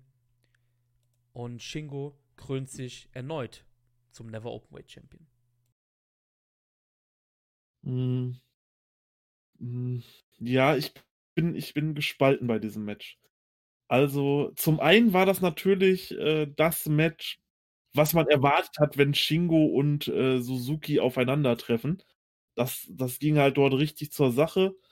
Ähm, auf der anderen Seite, es war halt auch überhaupt nichts Neues. Ich kann mal vorweg sagen, ich habe dem wirklich gute, äh, solide dreieinhalb Sterne gegeben, diesem Match. Bin aber im Endeffekt nicht damit so einverstanden, dass dieser Titel so schnell quasi jetzt schon wieder gewechselt ist. Das finde ich nicht gut. Ähm, weil dann hätte man ihn im Endeffekt Shingo überhaupt nicht abnehmen brauchen, sondern hätte ihn direkt weiter als starken Champion Richtung Wrestle gehen lassen. So hat das Ganze ein bisschen, ein bisschen Beigeschmack gehabt, weil halt eben Suzuki ihm den Titel erst abgenommen hat und dann direkt in der ersten Verteidigung wieder an ihn verloren hat. Klar, kann man machen, ich finde es aber nicht gut. Man hatte mit Shingo schon so ein bisschen was, so ein bisschen was aufgebaut. Der hatte den ja damals von ähm, Goto gewonnen bei äh, New Beginning und hat den dann, glaube ich, sogar dreimal schon verteidigt gehabt. Ähm, ja, Ishii, Sho und Desperado. Das hätte man dann ruhig noch weitermachen können. Dann wäre er, hätte er fünf Verteidigungen gehabt, wenn es in den Dom gegangen wäre. Und dann hätte man einen richtig stark aussehenden Never Openweight Champion gehabt, äh, der dann im Dom beispielsweise dann den Titel zum Beispiel gegen Minoru Suzuki verlieren lassen könnte. Oder halt Wrestler XY. Nee, sehe ich ganz, ganz, ganz, ganz anders auf jeden Fall. Mhm. Ähm, weil du hattest zum ersten daher auch etwas zu tun für Shingo, weil ich glaube, ich weiß halt nicht immer, wo das, wo dieser allgemeine Tenor hinkommt. Ich glaube, ich habe es schon mehrmals jetzt auch über den Sommer immer gesagt. Das war vor allem bei dieser Naito-Thematik immer Thema für mich wo denn eine Regentschaft gemessen wird. Die wird doch nicht dran gemessen, wenn du keine, keine Verteidigung oder sowas gemacht hast. Oder wenn du den Titel dann jetzt wie in dem Fall jetzt für 70 Tage verlierst. Ich glaube, das war ganz gut, weil du somit nämlich zwei Fliegen mit einer Klatsche schlagen konntest. Und die wären nämlich Minoru Suzukis Story letztes Jahr, als er nicht im G1 war, war ja er hatte ja dann in England das Titelmatch und hat dann ja auch vorher gesagt, so, hey, ihr habt mich nicht im G1 gemacht und so, jetzt attackiere ich so euren Golden Boy. Und hat ja natürlich Okada attackiert. Wir waren ja live in London beim Titelmatch dabei. Ja, du darfst natürlich nicht vergessen, wir haben Corona, Smart Marks, wie die meisten, die New Japan äh, schauen, ja auch sind. Die werden natürlich klar gewusst haben, hey, es sind eh kaum Leute da. Jetzt wird natürlich Suzuki definitiv im G1 sein. Aber K-Fape-mäßig hat sich Suzuki Shingo als leichtestes Ziel ausgesucht, um einen Titelkampf zu bekommen, weil er halt dachte, hey, das ist für mich einfacher, als wenn ich zum Beispiel einen Naito herausfordere, jetzt einfach vom K-Fape-Standpunkt her. Und wenn ich Champion bin, können sie gar nicht um mich herumkommen, dass ich nicht im G1 bin. Verstehst du? Rein vom Cape-Fape her. Weil letztes Jahr hatte er keinen Titel und war dann nicht im G1. Cape-Fape-mäßig kann man jetzt sagen, ja klar, der ist jetzt Champion, der muss in den G1 rein. Jeder Champion soll im G1 sein, jeder Singles-Champion. Ne? Und damit hat sich Suzuki sein Ticket für den G1 gesichert. Rein aus K-Fape-Gründen. Der zweite Grund, den ich hier sehe, dass das relativ gut gemacht war, ist, du hast Shingo halt wieder was zu tun gegeben. Wenn er einfach fünf Leute wegplättet bis Wrestle Kingdom, bist du nicht so in, investiert in, die, in der Sache von Shingo als Never Champion, als wenn er einfach nur jeden wegplättet. So hast du jetzt wieder das Gefühl, als Shingo-Fan, so, ja, er hat sich wieder den Titel, jetzt geht's wieder richtig ab, jetzt geht's richtig geil Richtung Wrestle Kingdom. Und so hast du schon gedacht, vielleicht so nach der fünften, so, ja klar, Wrestle Kingdom, da sind wir eh schon. Du musst den Leuten ja auch was zu tun geben. Und ich bin weiterhin absolut der Meinung, dass Shingo so mit der wichtigste Part in dieser Corona-Pandemie für New Japan war. Was halt auch damit zu tun hatte, weil er halt dann den Titel immer verloren hat, um halt auch wieder Ecken und Kanten zu haben gegen einen Minoru Suzuki. Sonst wäre der einfach, ja, wie soll man sagen, sonst wäre der einfach farblos durch den G1 gedackelt als Champion.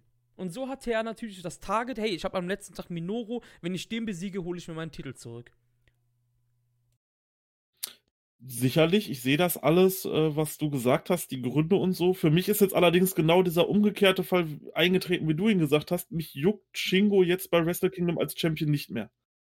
Weil er halt eben dort ähm, quasi vorher diesen Titel gegen Suzuki schon verloren hat, ihn sich jetzt wieder zurückgeholt hat. Ich hätte, wie gesagt, viel lieber gesehen, ähm, einen starken Shingo, der sich halt gegen die Leute, es waren ja halt auch nicht so die typischen Leute. Wen, wen, hat, er, wen hat er zum Beispiel groß besiegt?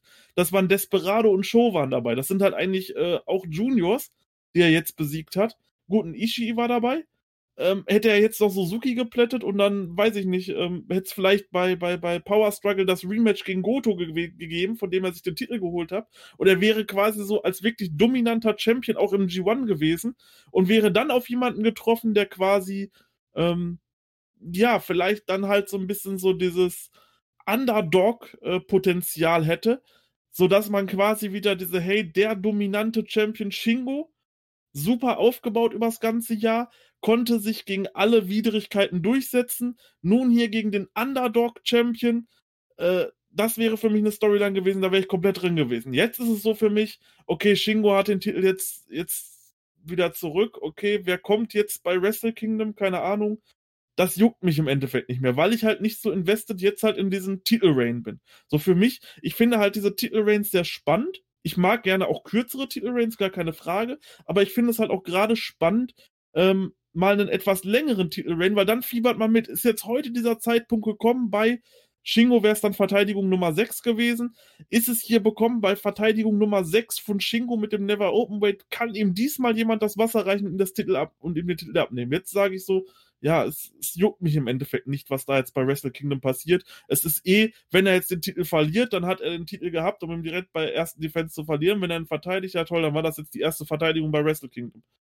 Also da bin ich überhaupt nicht. Ich glaube, du äh, verstehst gerade die Nuance einfach daran, nicht den Titel zu verlieren, weil Shingo hat jetzt viel mehr Charakter bekommen, als er einfach, wenn er einfach welche wegplättet. Weil du musst überlegen, du hast eins richtig, direkt richtig analysiert. Und zwar die Titelverteidigungen, wenn wir jetzt Ishii ausklammern, halt als erste, sind natürlich Juniors gewesen. Er hat den ersten richtig gefährlichen und vor allen Dingen unberechenbaren Challenger gehabt. Weil mit Ishii hatte er ja schon Matches im Vorfeld, ne? Er hat den ersten unberechenbaren Challenger gehabt und da hat er, hat er gedroppt. Er hat sich durch den G1 gekämpft, er hat an seiner, an seiner Taktik, an seiner Vorgehensweise hat er gefeilt und konnte ihn jetzt besiegen, um den Titel wieder zu holen. Jetzt ist Shingo viel vorsichtiger, beziehungsweise geht an Kämpfe vielleicht auch wieder anders ran und hat somit auch viel mehr Ecken und Kanten, als wenn er einfach jeden wegplättet. Ich sehe den Punkt hundertprozentig, was du, du darfst gesagt eine Sache halt nicht aus der Acht lassen, die du, glaube ich, aus der Acht lässt hier, ist, er war 210 Tage Champion. Das Problem ist halt Corona gewesen.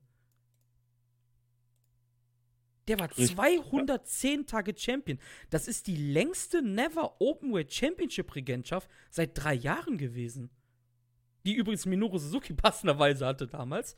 Und ich glaube, das ist sogar die zweitlängste ever. Das ist die zweitlängste, drittlängste ever gewesen. Ich glaube, Corona hat dich in dem Fakt ein bisschen verblendet, gerade einfach. Ist natürlich auch möglich. Aber wie gesagt, ich kann es ja. halt nur sehen. Ich hätte mit Shingo, weil er halt gerade auch so protected war die letzten, die letzten Jahre im Endeffekt. Gut, so lange ist er noch nicht da, aber ich glaube seit Ende 2018. Ich, das kann sein.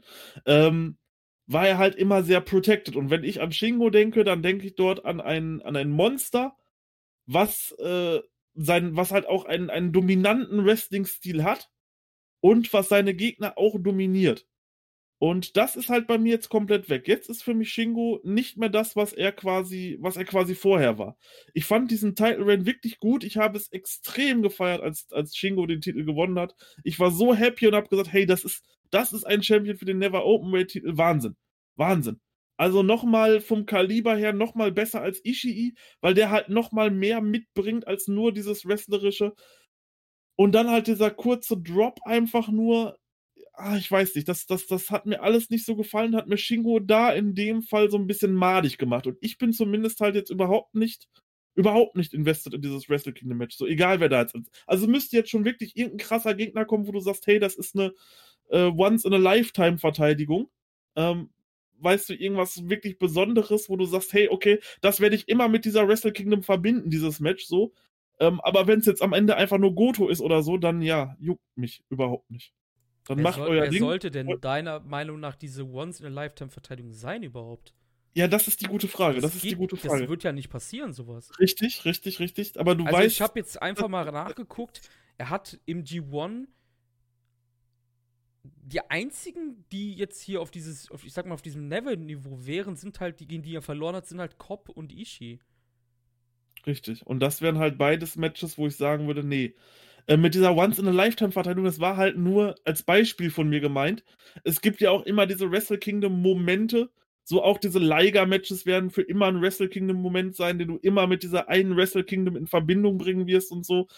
Äh, dieses Once-in-a-Lifetime weiß ich nicht, Beispiel AJ Styles gegen Shinsuke Nakamura, das wird man immer damit in Verbindung bringen. Und wenn man so einen Gegner für Shingo parat hätte, keine Ahnung, irgendjemand, der vielleicht nicht alltäglich da ist oder so, der dann um den Titel antritt. Das, äh, und dann halt wirklich nur einmal da ist und um diesen Titel antritt, sowas wie Jericho gegen Omega. Dann wäre ich natürlich invested. Aber wenn jetzt einfach nur kommt, ja, okay, äh, bei Wrestle Kingdom sehen wir Cobb gegen Shingo, so, ja, dann macht euer Ding so. Ich weiß, dass das Match dann nicht schlecht wird und es wird wahrscheinlich sogar recht gut werden. Aber ich bin halt überhaupt nicht invested. Ich wäre invested, wenn er halt dominant Champion gewesen wäre, geblieben wäre und dann halt gefragt wäre, wann fällt Shingo? Wann ist es soweit? Wer ist derjenige, der es schafft, Shingo äh, auf dieser Bühne auszutricksen und zu besiegen? Das hat man mit Minoru Suzuki gemacht, der hat ihn besiegt, okay, gut. fein, bin ich vollkommen mit zufrieden, aber dann holt er sich quasi direkt das Ding wieder. Ich, ich sehe die ganzen Punkte, die du gesagt hast, ich finde es aber nicht so geil wie äh, ein dominanterer Rain von ihm. Und ja, mit den Tagen, mit den Tagen sehe ich auch, wenn das so stimmt, wie du es gesagt hast, so ist das natürlich krass und natürlich auch Corona geschuldet, dass man halt denkt, hey, äh, da waren jetzt halt nur diese paar kurzen Verteidigungen und ich hätte halt gern noch ein bisschen mehr von ihm gesehen. Das ist dann halt Corona zu schulden. Das ist ja dasselbe, was mit Naito war, dass die Leute sich aufgeregt haben. Naito war ja auch ein halbes Jahr Champion, aber das, das hast halt nicht gesehen im Endeffekt. Richtig, wegen Corona, genau. Ne? Ich glaube, dass Jeff Cobb gegen Shingo bei Kingdom, Wrestle Kingdom passieren wird, sogar. Das ist der, Mhm. einzige, das ist der einzige, wenn du jetzt mal so Topstars raus ist wie Jay White, der ihn auch zweimal besiegen konnte bisher. Weil so protected war Shingo eigentlich gar nicht. Also er hat schon echt oft gedroppt Kämpfe. Er hat halt nur gegen die absoluten Leute, die unter ihm stehen, halt nicht verloren. Aber er hat gegen Cobb zweimal verloren schon. Gegen Jay White zweimal natürlich. Gegen Okada. Und das sind natürlich Namen, die werden jetzt nicht um den Never Openweight Ch äh, äh, Title challengen. Deswegen kann ich mir gut vorstellen, dass Cobb derjenige sein wird. Weil passt ja jetzt auch, wenn er unter Vertrag steht, der hat gerade nichts zu tun. Wer weiß, wie sie jetzt das Match zu Wrestle Kingdom aufbauen. Ist ja eigentlich auch alles gesagt. Zweimal hat Cobb gewonnen gegen Shingo so. Die, alle guten Dinge sind drei. Shingo ist wieder Champion, dicke Bühne, Cobb gegen Shingo. Und Shingo will sich beweisen, dass er Cobb besiegen kann. Und Cobb äh, wird dann auch das Match verlieren wahrscheinlich. Richtig. Und steht dann quasi wieder am, wie am Anfang von 2020. Oder Cobb gewinnt, wer weiß. Vielleicht, vielleicht, ist ja, vielleicht ist ja Cobb das Kryptonit von Shingo. Das kann ja auch sein. So wie, so wie zum Beispiel eine Zeit lang, als Evil noch bei LRJ war, konnte Evil nicht gegen Zack gewinnen. Und ich glaube, oder Ibushi konnte auch nicht gegen Zack gewinnen, eine Zeit lang. Ne? Das, weil das ist schon sehr auffällig, wenn du zwei G1s beide Male gegen Jeff Cobb verlierst, der am Ende sechs Punkte oder so hat. Okay, Shingo hatte auch nicht mehr, der hatte acht, ne? In beiden G1s. Hat gegen Sho im New Japan Cup verloren, zum Beispiel. Den hat er aber dann einen Monat später besiegt. Also, das würde ich jetzt rausnehmen. Oder ist halt jemand, der noch gar nicht gegen ihn gekämpft hat aus dem Roster. Da würde mir jetzt halt nur keiner einfallen für Wrestle Kingdom. Würde wahrscheinlich am Ende sogar noch passen, weil wenn man sich anguckt, ich schaue hier gerade mal so ein bisschen die Historie durch, wie oft dieser Titel eigentlich wechselt. Das ist halt, das ist halt im Endeffekt schon lächerlich. Also der wechselt quasi dreimal am Stück so. Das ist dann halt. So, wer hatte mal eine große Titelregentschaft? Minoru Suzuki, der hatte mal eine recht lange und Das ist ja das, was ich dir gerade eben gesagt habe. Das ist ja das, das, das, das Witzige, deshalb habe ich ja direkt gesagt, so ich glaube, das hast du halt wegen Corona halt nicht mehr auf dem Zettel gehabt. Das ist die drittlängste Regentschaft gewesen von Shingo. Die längste hatte Masato Tanaka und danach kam Minoru Suzuki 2017 bis ähm, Goto ihn da hier die Haare abgeschnitten hat, glaube ich, müsste das gewesen sein. Genau, das war beim Herr vs. Ja, und die, und die dritte ist halt wirklich dann schon von Shingo Takagi halt, ne? Ja. Und ja, aber ich finde das bei, bei dem Never-Ding auch gar nicht so übel, weil das ist halt ein relativ kompetitiver Wettbewerb. Ich kann mir das halt auch bei Suzuki wieder erklären, wie ich das eben gemeint habe. Der hat ihn überrumpelt. Ich meine, Suzuki ist halt ein fucking Schlitzohr. Der hat auch MMA gekämpft. Und ich sehe das halt wirklich wie so ein, wie so ein MMA-Vergleich. George St. Pierre, ich weiß nicht, ob dir dir was sagt. Das ist wahrscheinlich der Mhm. legendärste, einer der legendärsten UFC-Champions jahrelang ungeschlagen im Weltergewicht, glaube ich, war das. Hat jeden besiegt aus der Division. Dann kommt ein Matt Serra, bis dahin relativ unbedeutender Kämpfer, und besiegt ihn. Beim Rematch hat St. Pierre sich sofort wieder das Ding geholt und hat den auch nie wieder aus der Hand gegeben. Und so sehe ich das halt mit dieser Regentschaft. Shingo hat sich einmal von einem Schlitzer überrumpeln lassen und ist jetzt wieder Champion. So kann man das, glaube ich, vergleichen halt, ne? Aber, aber was würde dann passieren, wenn er ihn jetzt wieder gegen Jeff Cobb verliert? Ich meine, du sagst ja, du sagst ja dann deinen Punkt, der ist ja auch valide, wo du sagst, okay, er Das lernt, ist die andere Frage. er hat im G1 Ne? dazugelernt, hat an sich gefeilt, geht vorsichtiger an die Sachen ran und verliert das Ding direkt wieder. Ich würde ihn, also wenn das Was Match er dann kommt. gelernt? Ja, eben, das ist ja das Problem. Also, wenn das Match kommt zwischen Cobb und Shingo, der ihn zweimal besiegen könnt, konnte bisher, dann muss Shingo verteidigen. Eigentlich. Wenn, wenn es das Match, wir wissen es nicht. Oder wissen wir es doch? Vielleicht haben wir Insider-Informationen. Nein, wir haben keine. Das war jetzt nur eine Spekulation, dass es gegen Cobb gehen könnte. Aber ich finde das sehr auffällig, dass er zweimal gegen Cobb verloren hat, halt, ne? Jetzt. Richtig. Das heißt, Ja. man müsste es jetzt quasi bei, bei Wrestle Kingdom hundertprozentig so bucken, Dass Shingo er muss gewinnt. diesen Titel egal gegen wen verteidigen. Ob das jetzt Ishii Fall, ja. ist, den hat er schon besiegt. Goto ist, den hat er schon besiegt. Cobb ist, den muss er jetzt auch besiegen, weil sonst ist diese ganze Storyline, die du gesagt hast, halt auch dann im Endeffekt nichts wert gewesen und dann sind wir wieder bei dem Punkt von mir. So, wenn, wenn das jetzt eintritt und er plättet ab jetzt wieder alle Gegner weg und hat eben nochmal wieder einige Verteidigungen und sein zweiter Titelrun jetzt wird quasi nochmal wieder dominanter, weil er jetzt dazugelernt hat, wie du gesagt hast, gehe ich hundertprozentig damit äh, konform und sage, okay, das war eine krasse Booking-Entscheidung so, man legt ihm dort einmal Kryptonit in den Weg, das, das räumt er aus dem Weg und äh, wird danach quasi noch dominanter halt eben durch seine Fehler und lernt aus seinen Fehlern. Verliert er jetzt allerdings den Titel nochmal, dann war das Nonsens-Booking. Dann ist quasi genau das eingetreten, was ich gesagt habe. Shingo ist für mich absolut uninteressant und ja, es hat eben nichts gebracht, diese Storyline. Also ich würde das so bucken, weißt du? Ich habe jetzt einfach mich als Booker hineinversetzt. Richtig. Nein, dann das Ja? ist ja auch Weil das ich, ja auch ein ich würde das halt so bucken, weil ich finde, so hat halt ein Wrestler mehr Ecken und Kanten. Ich würde ihn, egal gegen wen, im Dom verteidigen lassen auch. Auf jeden Fall. Das würde ich so machen. Weil, weil, wenn wir, wenn wir sagen, wir gehen jetzt davon aus, ne? Die Mhm. Double Championship wird nicht gesplittet, weil wir wissen es ja gerade gar nicht, ja? Wir, wir gehen davon aus, die bleibt so, ja? Dann sollte man ja weiterhin, so wie man das jetzt über den Sommer getan hat, den Never, das Never-Ding, halt in diesen, in diesen Slot Nummer 2 stecken, sage ich jetzt mal, hinter den Double Championship. Dann ist Shingo der gute Mann, um das neue Jahr zu starten, einfach dafür. So wie im Sommer halt auch. Mhm. Wenn die, wenn die, wenn die Storyline so eintritt, wie du gesagt hast, äh, Also ich würde so bucken. Ich würde so ja, wie, bucken. wie, du, wie du denkst so, dann gehe ich damit konform. Alles andere ist halt einfach nur Blödsinn in meinen Augen. Das wäre halt kompletter Blödsinn so. Den Punkt gehe ich mit, der ist valide.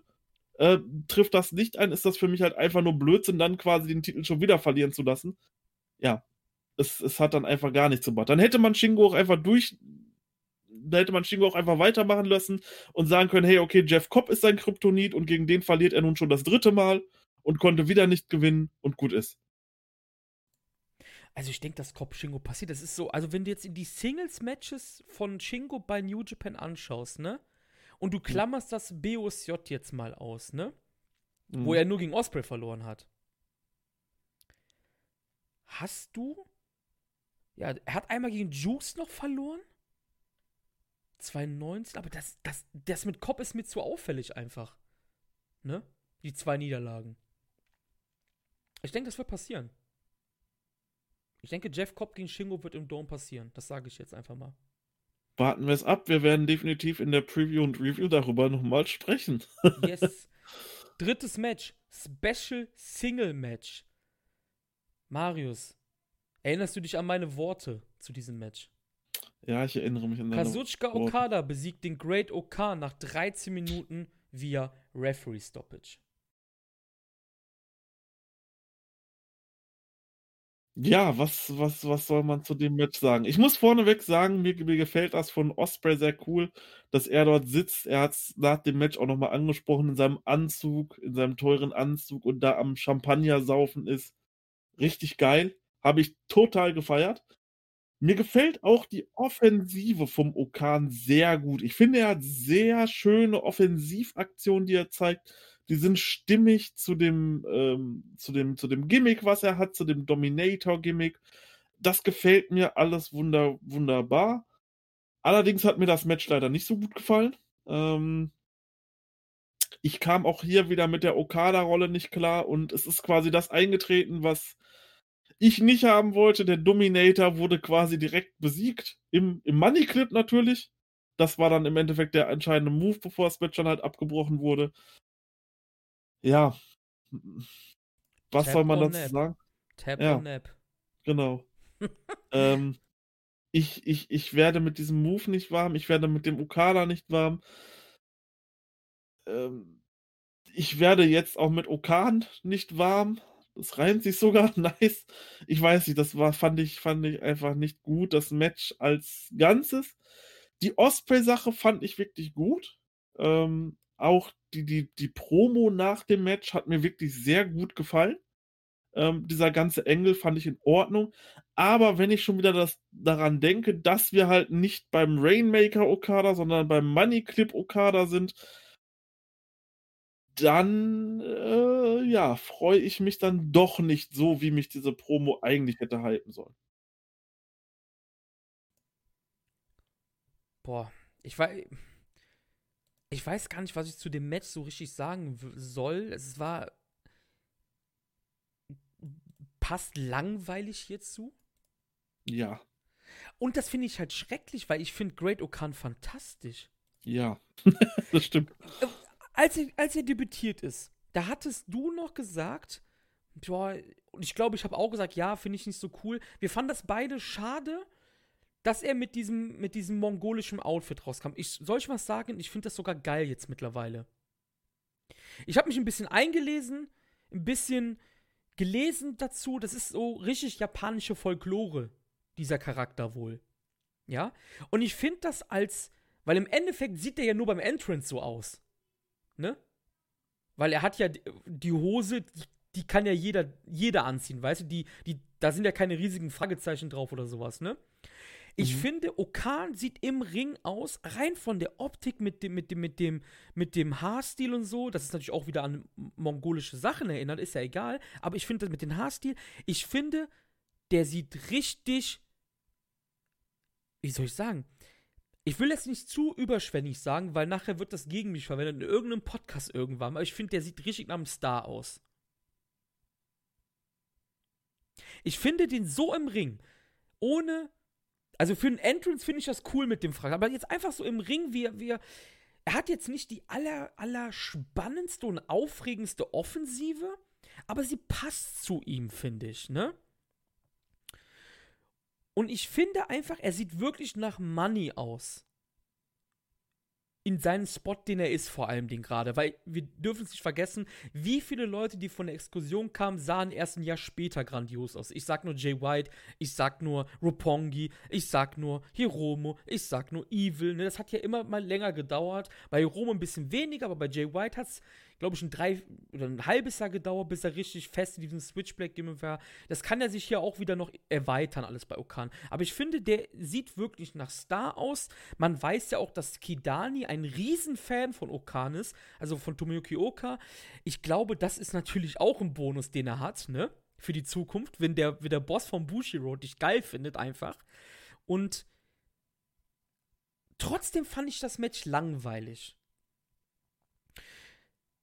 Das Problem ist, wenn wir rein vom, vom, vom Working-Aspekt gehen, was, was, was Okada auch über den G1 erzählt hat und alles, das ist ja kein schlechtes Wrestling. Es ist halt nur nicht mehr dieser flashy Okada halt, den wir kennen. Es ist nicht mehr der Okada von vor drei Jahren oder zwei Jahren, weil er jetzt gerade halt eine andere Story erzählt. Aber die Story ist halt einfach langweilig. Können wir uns darauf festlegen? Ja. Weil das Gerasselte ist ja nicht schlecht. Es ist, nicht, es ist halt nur nicht mehr so aufregend wie früher bei ihm. 100%. Weil er ist ja immer noch ein, einer der, er ist immer noch mit der beste Wrestler der Welt. Weil das, was er erzählt, ist ja auch, es ist ja, es ist ja gut gemacht an sich, aber es ist halt nicht aufregend. Hm. Und das finde ich schade einfach ich hätte mir, je mehr ich mir das überlege, hätte ich mir gewünscht, wo wir gerade eben bei diesem Never-Ding gewesen wären. Stell dir vor, wir hätten Great Okan vs. Shingo bei Wrestle Kingdom um den Titel bekommen. Okan äh, dominiert quasi dann, seitdem er wieder da ist, äh, seine Gegner und die Undercards weg. Shingo tut das gleiche mit seinen Titelverteidigungen. Die beiden treffen dann aufeinander. Der Dominator gegen den dominanten Champion Shingo. Das wäre so gut gewesen. Das wäre so gut gewesen. Jetzt hat man allerdings, finde ich, auch hier leider äh, Okan direkt am Anfang verbraten, so ein bisschen. Durch diese schnelle, durch diese schnelle Niederlage gegen ähm, Okada, weil es sah halt auch nie aus, okay, Okan kann jetzt hier Okada wirklich schlagen oder so. Es ist halt immer jetzt so ein bisschen gefangen, glaube ich, in diesem Posten, so, hey, ich bin äh, dass, dass der, der, der Handlanger von Will Osprey. Ich glaube auch, wie du sagtest, dass, dieses, dass dieser Okan, dass dieses Okan-Gimmick definitiv Potenzial hat, aber halt eben aktuell so nicht in dieser Rolle, beziehungsweise nicht so, wie man es gemacht hat. Ich glaube, ich wäre auch völlig konform damit gegangen, hätte man dem, äh, ja, wie gesagt, zum Beispiel diesen Never-Spot bei Wrestle Kingdom gegeben gegen einen stark aussehenden Shingo.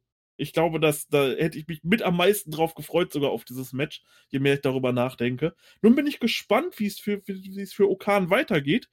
Ähm, was, was dort läuft. Ich meine, wird er mit Osprey in der Tech League antreten? Ich würde Stand jetzt sagen, nein. Ähm, was passiert weiter mit dem Okan jetzt? Das ist eine gute Frage, aber kriegst du nicht unfassbare Evil-Vibes einfach gerade?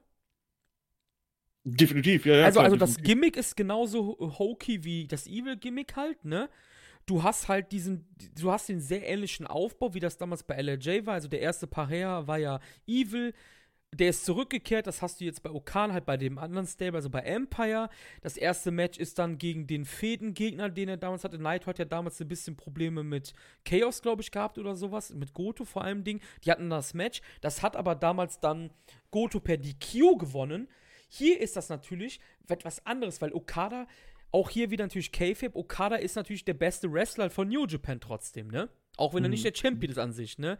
Und gegen den zu verlieren ist ja keine Schande, ne? Und Money Clip ist jetzt etabliert als der, der Move, der dich halt besiegen kann. Der hat ja, er hat Shingo damit besiegt, er hat bla bla bla, er hat ja die, alle im G1 im Endeffekt danach, nach den Niederlagen, die er hatte, damit besiegt. Ne? Also rein vom K-Fape-Punkt jetzt wieder, ist das keine schändliche Niederlage. Aber ich sehe, woher du kommst, aus welcher Ecke du kommst.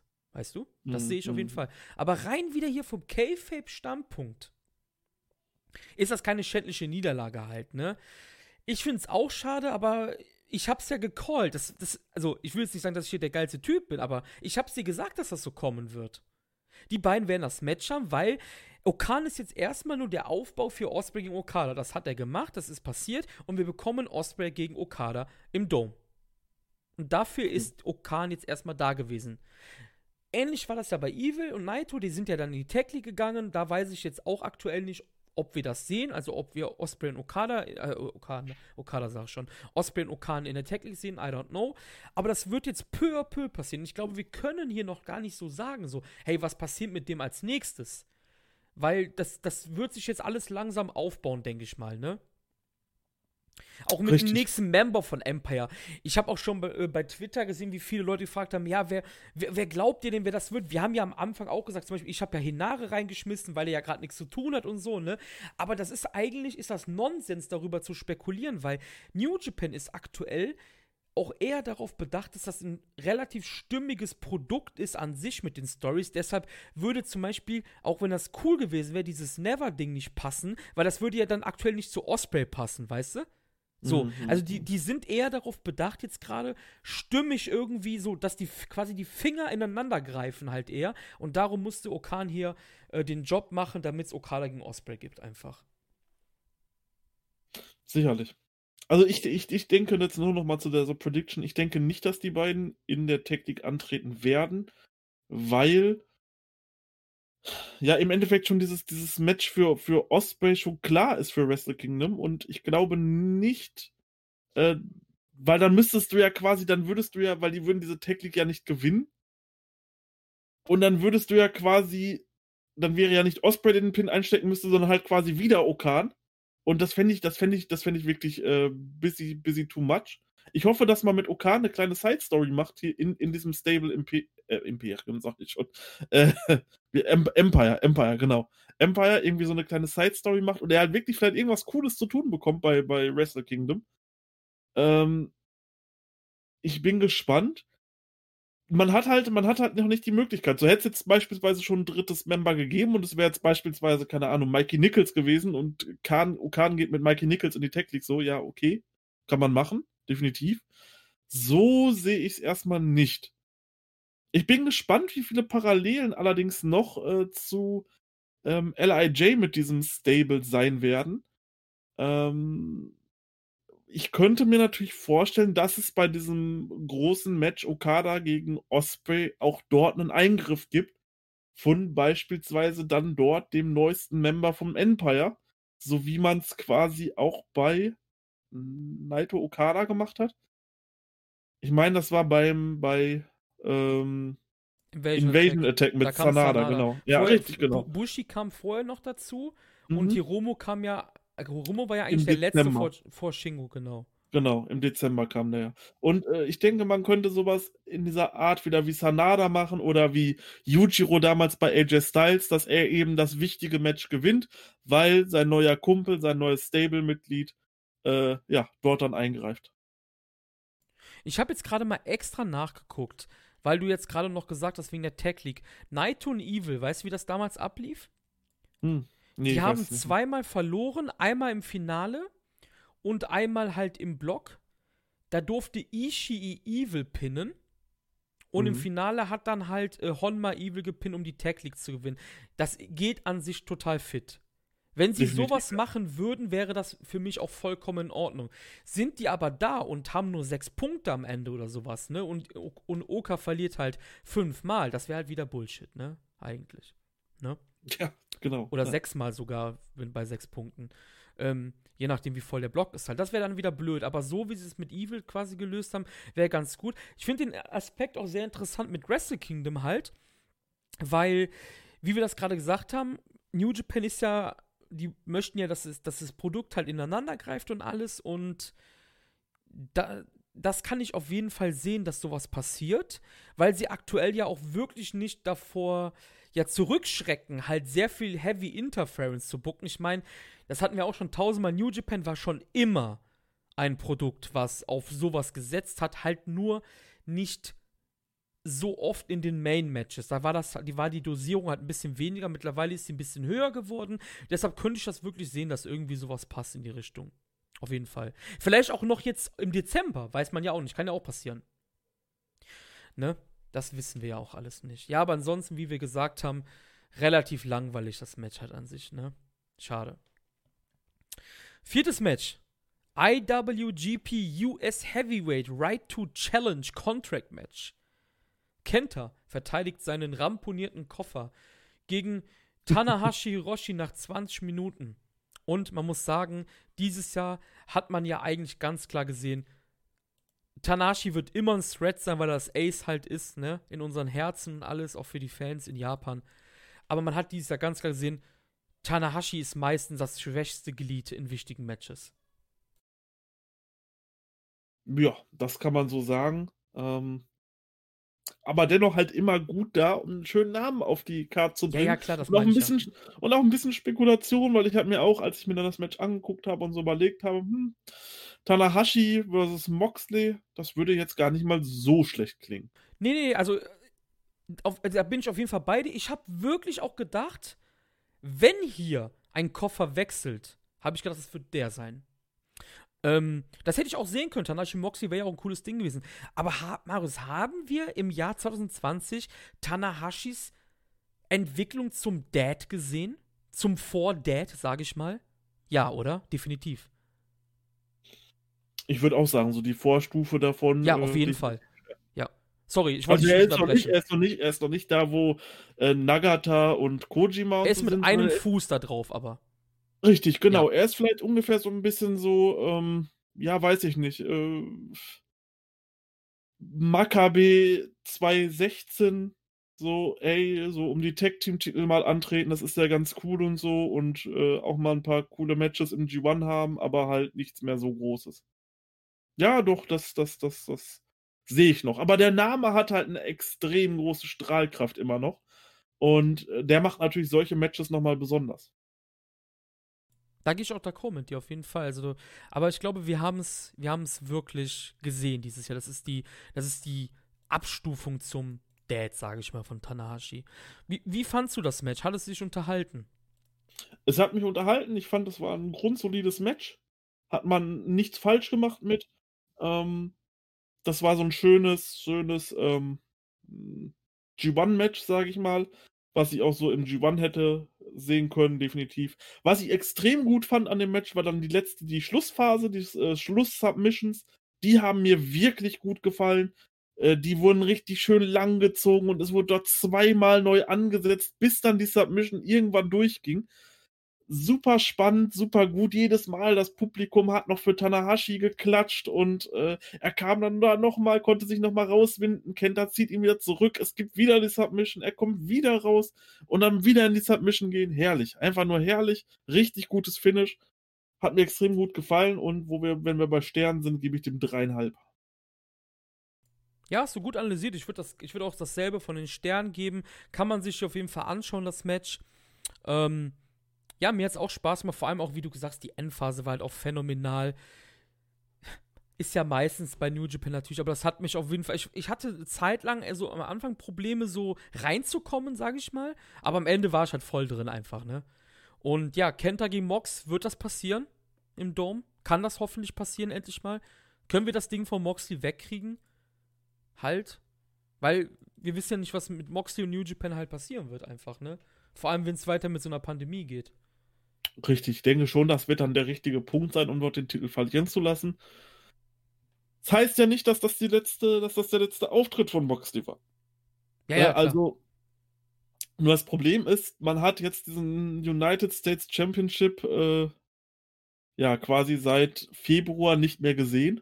Ich glaube, das letzte Mal war der bei der New Beginning Tour. Boah, müsste, müsste bei, doch, müsste bei der New Beginning Tour gewesen ja, sein. Auch einem Tag Team mit Okada hatte er davor noch ein mhm. Match gehabt, genau. Ja. Und seitdem haben wir diesen Titel nicht mehr gesehen. Dieser Titel ist einfach weg. Und gerade jetzt, wo man halt diese Thematik mit den Doppel-Champions hatte, man sieht es ja am Never-Champion, kann man auch andere Titel prominenter platzieren. Aber das wird halt aktuell nicht gemacht, weil der Titel nicht da ist. Aus folgendem Grund, weil die halt einfach nochmal die Cash-Cow Moxley nochmal richtig schön melken wollen. Und das passiert bei Wrestle Kingdom und ich sehe dort Kenta als neuen United States Champion, der äh, ja dann den Titel auch in Japan präsentieren kann. Ja, kann ich so eigentlich abschließen, würde ich sagen, zu dem Match. Fünftes Match: IWGP End Intercontinental Double Championship Right to Challenge Contract. Maus, ist passiert. Zum ersten Mal seit der Koffereinführung verliert ein Rights Holder sein Titelkampf für Wrestle Kingdom. Jay White besiegt nach fast 19 Minuten Kota Ibushi durch ein Backslide mit den Füßen auf den Seil. Ja, und wir haben im Japan Roundup tatsächlich über dieses Szenario ein bisschen spekuliert sogar ähm, war gar nicht so abwegig gewesen. Dort sind wir, glaube ich, bei dem, bei dem Standpunkt rausgegangen, es ist Corona, dieses Jahr ist nicht wie irgendein anderes Jahr und es kann alles passieren. Und sind auch ausgegangen, dass dies wahrscheinlich das knappeste Match um diesen Koffer sein wird, wo halt die höchste Wahrscheinlichkeit besteht, dass er wechselt in den letzten Jahren. Und das haben wir auch gesehen tatsächlich. Und deswegen war ich gar nicht so überrascht, dass dieser Koffer gewechselt ist, weil es war für mich so eine 50-50-Entscheidung. Äh, die letzten Jahre Kenny Omega gegen Ishii, so da wusste man, okay, das Ding wird nicht mehr wechseln. Ähm, das war nicht besonders spannend, diese Matches, weil man halt wusste, okay, da wird im Endeffekt nichts passieren. Genauso war es dann natürlich auch mit bei den Championship-Matches so, da wusste man, okay, Naomi Marufuji wird Okada jetzt nicht den Titel abnehmen. Äh, sondern er wird ihn wahrscheinlich, höchstwahrscheinlich behalten. Hier war es halt aber wirklich so ein 50-50-Ding, alleine weil Jay White halt auch Mitfavorit auf den G1-Sieg war. Und man hat sie halt wirklich so gemacht. Man hat diesen G1-Sieg genommen als Moment für Kota und nimmt jetzt diesen Moment von Kota, nimmt dort das Right to Challenge und packt ihn zu Jay White. Und wie wir schon in der Preview gesagt haben zu äh, Power Struggle, das größere Ding ist natürlich der G1 Climax und diesen Moment kann man Ibushi ja auch nicht mehr wegnehmen. Den hat er ja sicher. Er hat halt nur noch dazu eben diesen Contract bekommen. Aber den G1-Sieg, dieses Turnier zu gewinnen, zweimal am Stück, das kann ihm keiner mehr wegnehmen. Und ich denke auch noch nicht, dass das Ganze hier vorbei ist. Ähm, auch nach den Sachen vom Main Event bin ich da recht sicher, dass wir dort noch, dass es dort noch ein bisschen weitergehen wird zwischen Ibushi und White, weil das Finish halt auch unfair war. Es ist ja nicht clean geendet, sondern er hat ihn gepinnt, hat ihn quasi ähm, Backslide verpasst und dann äh, mit den Beinen oben auf dem Ringseil gewesen, um dort den Pin zu verstärken und ihn so zu pinnen. Du hast halt gesehen, okay, Ibushi war eigentlich noch nicht am Ende und es wäre noch ein bisschen weitergegangen. Deswegen denke ich auch, dass diese Story hier weitergeht. Ähm, bin allerdings positiv überrascht davon tatsächlich, dass das hier passiert ist. Das war wirklich ähm, unvorhersehbar. Kurz aufs Match eingehen. Das Match war tatsächlich wirklich gut. Ich habe dem Ganzen 3,75 Sterne gegeben. Ich war sehr enjoyed von dem Match. Es hat mir richtig Spaß gemacht. Ähm, war für mich auch Match of the Night, so viel kann ich schon mal sagen. Und ich bin positiv gestimmt, was die Zukunft um den, um den Tokyo Dome Main Event geht. Äh, denn ich bin gerade auch nach den White Promos dann noch nach der Show extrem gehypt darauf, wie das nun weitergeht. Was mit Ibushi passieren wird und ob White nun quasi dieses Recht behalten wird oder ob es da vielleicht nochmal ein Decision-Match irgendwie geben wird. Was passiert, keine Ahnung. Aber die ganze Sache hat mich echt geil und ich finde, das war eine gute Entscheidung. Ja, was soll ich noch hinzufügen? Also, eigentlich hast du alles gesagt. Ich muss sagen, ich bin auch richtig, richtig positiv überrascht. Ich. Pass auf, hätte ich gewollt, dass Ibushi am 5.1. spätestens mit beiden Gürteln über Naito stehen kann? Ja, hätte ich. Finde ich es gut, dass der dumme Koffer endlich das erste Mal gewechselt ist und diese, wie du es gerade auch schon schön aufgezählt hast, Mao Fuji Matches, Ishii Matches, bla bla bla. Finde ich es gut, dass der dumme Koffer gewechselt ist endlich mal. Ja. Kann Ibutan immer noch Champion werden? Ja. Und das ist ja das, was du gerade auch gesagt hast. Ich bin auch hier wirklich positiv gestimmt, weil dieses Ding. Äh, dieses Ding ist endlich gewechselt, Marius. Das ist doch die größte Kritik, die New Japan jedes Jahr nach dem G1 hat. Der Herbst ist voll langweilig bis Januar. Erinner dich doch dran, du bist doch nicht seit gestern erst Fan. Wie oft Richtig. hast du das schon gelesen? Genau. Mit irgendwelchen blöden Verteidigungen man hätte das Ganze ganz einstellen können, aber so hast du natürlich wieder Main Events für kleinere Shows. Hier sind wir wieder beim Thema, ne? Richtig. Die ganze Koffersache ist scheiße eigentlich. Aber endlich ist das Ding gewechselt. Und wie grandios war bitte das Finish mit dem Bein im Seil? Jetzt kann, können wieder irgendwelche Hardliner meinen. Das wäre nicht ihr New Japan gewesen. Ich habe das nämlich gelesen im Discord von Voice of Wrestling. Dass da einige gesagt haben: Oh mein Gott, guck mal hier, wie der das Match jetzt gewinnt. Gerade das war das Gute daran hier. Da sind wir wieder am Thema. Macht mal die Finger hier. Hör, ihr hört's nicht, ihr seht's nicht. Die Finger mache ich gerade ineinander. Das passt gerade. Das passt gerade, was sie machen. Ist es wie bei Okada vielleicht nicht jedermanns Sache? Ja, das kann ich, glaube ich, sehen. Ist es trotzdem gut gemacht? Ja, ist es. Am Ende, im Hintergrund, siehst du, wie Gabe Kidd und Yota Tsuji mit Marty Asami am Diskutieren sind. Und Gabe quasi zeigt so, hey Marty, du hast verkackt, Junge. Du bist das schuld. Dann schubst, oh, jetzt habe ich noch gerülpst on air. Dann schubst Gedo Tsuji weg. Ge ihr müsst euch das anschauen. Gedo schubst Tsuji weg, damit der nicht weiter petzen kann bei Marty Asami. Wie großartig sind die kleinen Dinge im Leben, oder?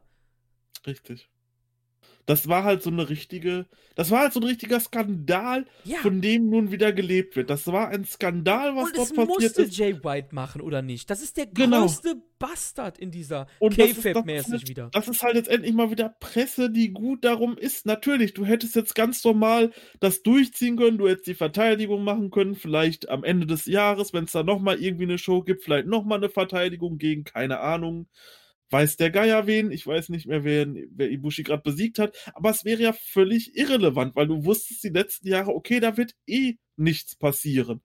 Genau wie man bis vor zwei Jahren eigentlich noch so dachte, ja, okay, der G1-Sieger besiegt halt eh nicht den Champion bei Wrestle Kingdom. Dann kam Tanahashi, es wurde geändert und nun kannst du sagen, okay, dieser Titel kann hier äh, wirklich immer wechseln. Und genau das gleiche hast du jetzt beim Koffer auch.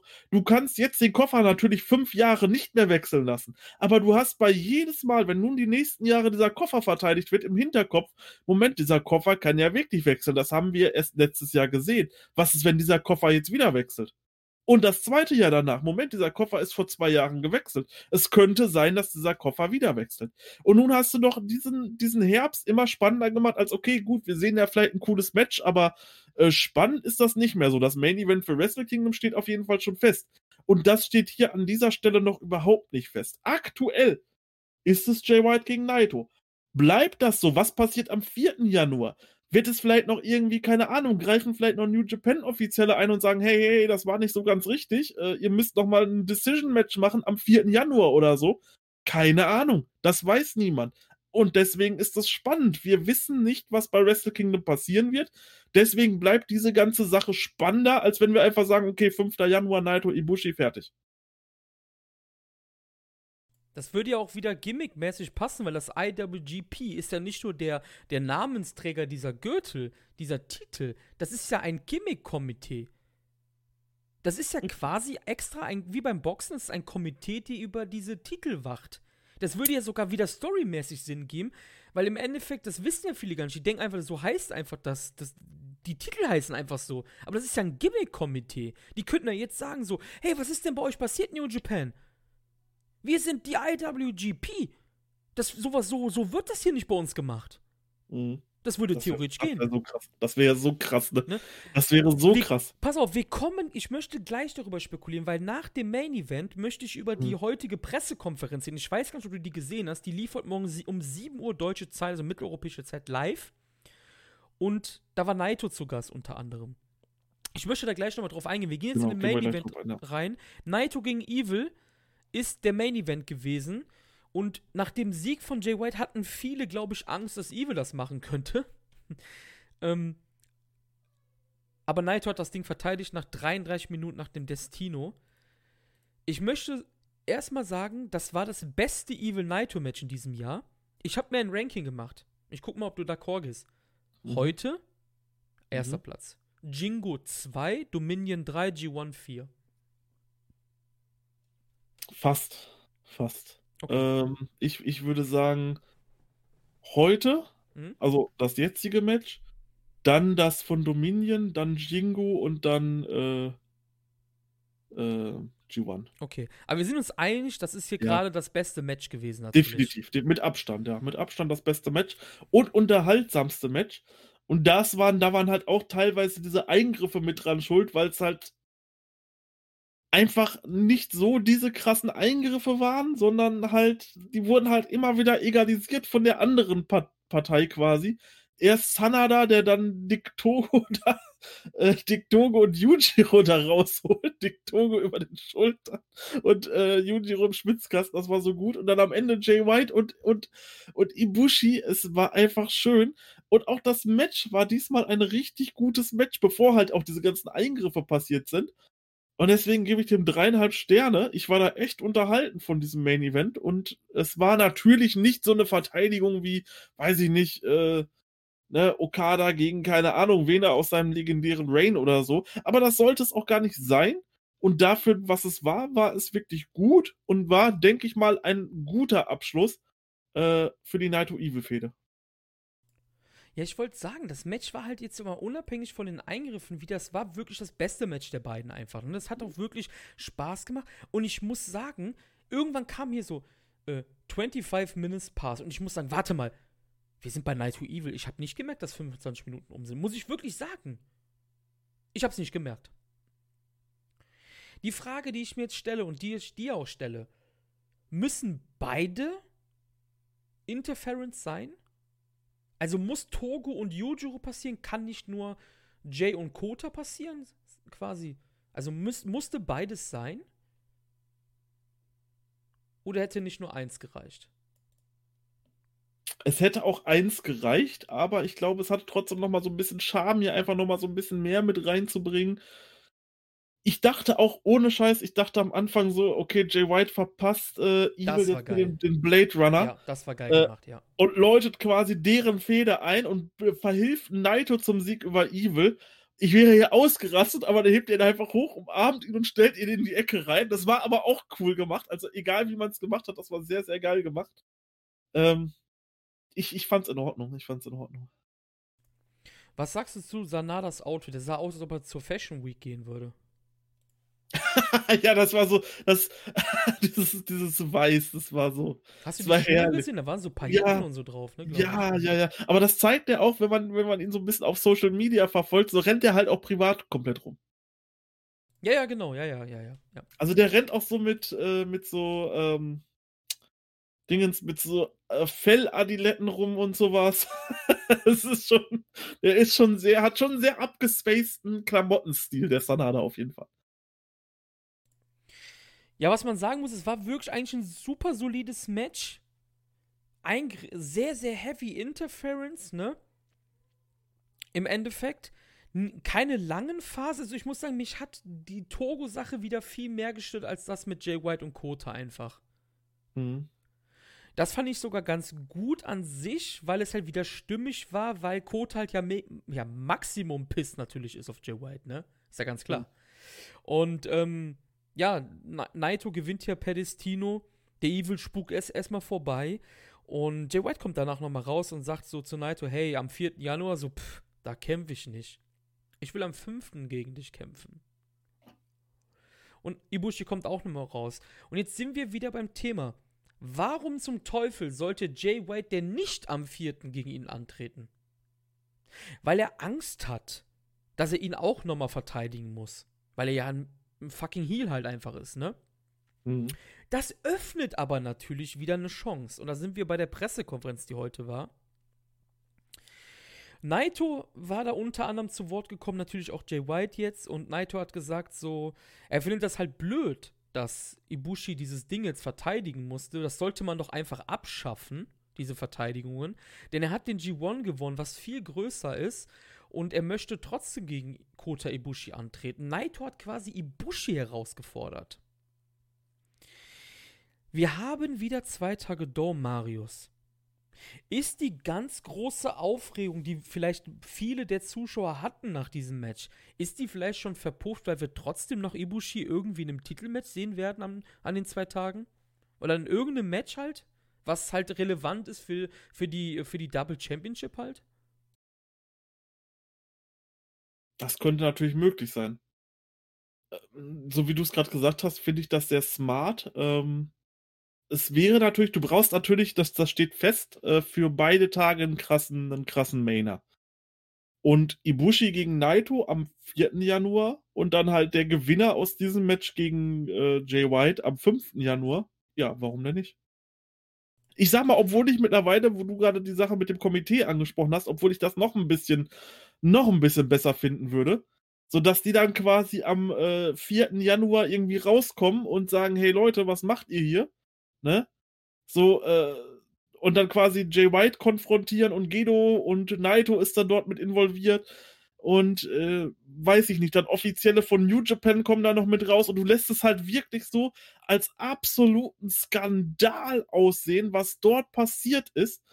Ähm, und verstärkst diesen Skandal nochmal und baust quasi um diese Wrestle Kingdom 15 einen Skandal um den IWGP Heavyweight Titel aus. Ich glaube, das wäre der Moment, wo ich sagen würde, okay, das, das wäre das großartigste Booking, was ich je gesehen habe. Wenn das so passieren würde, ähm, weiß ich nicht, ob man da überhaupt so weit denkt, ob sowas überhaupt dort äh, aktuell so möglich wäre. Aber wenn, sollte man das machen. Aber ich sehe halt auch, dass man es halt auf dem traditionellen und ich sage mal im Endeffekt sicheren Weg, weil das ist ganz klar der sichere Weg. Die Leute haben einen Heiß gemacht auf, auf äh, Naito Ibushi und wir sehen das Match am 4. Januar und sehen dann am 5. Januar daraus dann den Gewinner gegen Jay White. Das wäre natürlich der sichere Weg und die sichere Bank. Aber ich finde das mit diesem Komitee natürlich extrem krass. Ja, das Komitee fordern, haben sie ja schon lange nicht mehr eingesetzt und richtig. heute war ja die PK. Ich denke, wenn wäre sowas heute passiert. Ich glaube, das können wir auf jeden Fall definitiv ausschließen mittlerweile. Aber ähm, es geile, aber es wäre Ja klar, natürlich. Das haben sie ja leider, sie haben leider schon lange, lange, lange nicht mehr mit dem Komitee selber gespielt halt, ne? Das wäre so großartig. Ähm, Im Endeffekt sind sie aktuell wirklich nur noch der Namenspatron für die Titel halt einfach, ne? Mhm. Und äh, ja, das ganze Ding ist halt natürlich, das hat natürlich auch seine Wurzeln aus dem Double Gold Dash von diesem Jahr noch von Wrestle Kingdom alles. Ne? Das sind ja wieder alles Leute, außer Okada halt jetzt, die ja dabei waren. Jay White konnte ja Ibushi in diesem, ich sag mal, Spiel um Platz 3 auch besiegen und alles. Das macht ja sogar alles Sinn, ne? I ja, Jay ist jetzt das Kryptonit für Ibushi halt und alles, ne? Ich bin gespannt. Ich denke, dass wir in irgendeiner Konstellation Ibushi noch in irgendeinem Match, also in einem Titelmatch sehen werden. Was man halt sagen muss, wir hatten das, glaube ich, auch schon in den letzten Podcasts, dass wir ja oft gesagt haben, so, ich glaube, du warst das vor allem wegen Wrestle Kingdom, wo du gesagt hast, ja, ich hätte gern einfach wieder so 1 bis 9 oder 1 bis 10 geile Matches und so, ne? Und auch wieder nur eine New Beginning Show und alles. Das Problem ist da natürlich Bushi Road, ne? Die haben gesehen, die machen Geld und viele kritisieren ja aktuell Gedo für sein Booking. Das Problem liegt ja aber tief, viel tiefer. Es liegt natürlich am Bushi Road. Setz dich doch mal in die Lage von Gedo gerade rein. Was soll er denn machen? Der muss zwei Domes füllen. Wieder mal, ne? Und letztes Jahr, also beziehungsweise dieses Jahr, hatten sie ja die Story schon mit diesem Mini-Turnier. Jetzt müssen sie halt was anderes machen. Ähm, das Problem vom Gedo jetzt einfach ist nur, dass Bushiroad immer größer, besser und weiter, äh, weitergehen möchte. Das Programm wird viel vergrößert und dann muss er halt sowas bucken wie jetzt einfach. Ne? Ich will jetzt Gedo nicht wieder krass in Schutz nehmen, aber es ist ja klar, dass dahinter nicht Gedo steckt, der sagt, hey, wir machen zwei Domes. Das ist ja jemand, der Geld verdienen will im Hintergrund. Ne? Und Mhm. ich habe mittlerweile die Theorie, ich glaube, dass der Double Dome im Jahr 2022 nicht mehr existent sein wird. Ich habe das Gefühl, sie haben das dieses Jahr nur wegen Corona gemacht. Und jetzt denkt man erst so, hm, warum sollten sie das denn tun? Ja, weil sie so mehr, so mehr Zuschauer an zwei Tagen haben, wieder, ne? Und dadurch halt wieder mehr Aufmerksamkeit haben, auch wenn sie natürlich den Dome nicht ganz füllen. Ich glaube, dass wir bei Wrestle Kingdom 16 ist 2022, ne? Ist auch richtig, oder? Ja. Ja. Wrestle Kingdom 16 wird wieder eine Nacht sein, glaube ich. Also einen Tag nur. Ich glaube, man wollte dieses Jahr das wirklich einmalig machen, wegen dem, ähm, wegen dem 2020 und so. Und ich glaube, jetzt wegen der Pandemie hat man sich gedacht, so, hey, wir machen das noch zweimal. Jetzt kannst du natürlich gegen argumentieren und sagen, hey, das ist doch viel teurer für New Japan, sollen wir den Dome zu bucken und so. Ja, klar, aber du hast auch wieder mehr, mehr, mehr, ja, wie soll ich sagen, mehr, mehr Werbung halt für dich, ne? Ich glaube, es ist auch aus der, ein bisschen aus der Not geboren alles. Und weil es halt finanziell so gut ankam, glaube ich.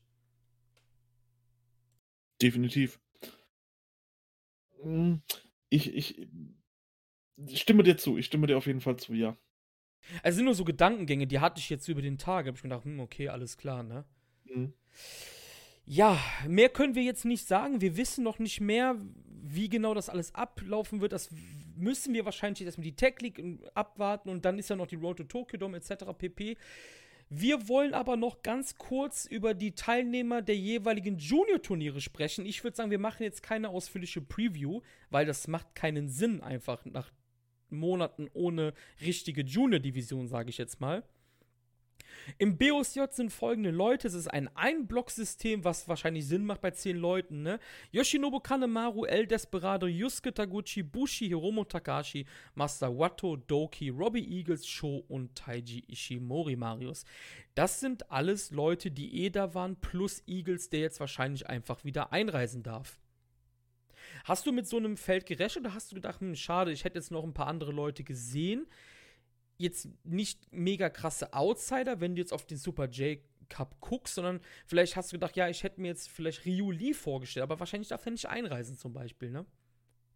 Es ist natürlich schade, dass solche Leute nicht dabei sind, weil die haben natürlich auch immer so ein bisschen den besonderen Charme nochmal von so einem Junior-Turnier ausgemacht.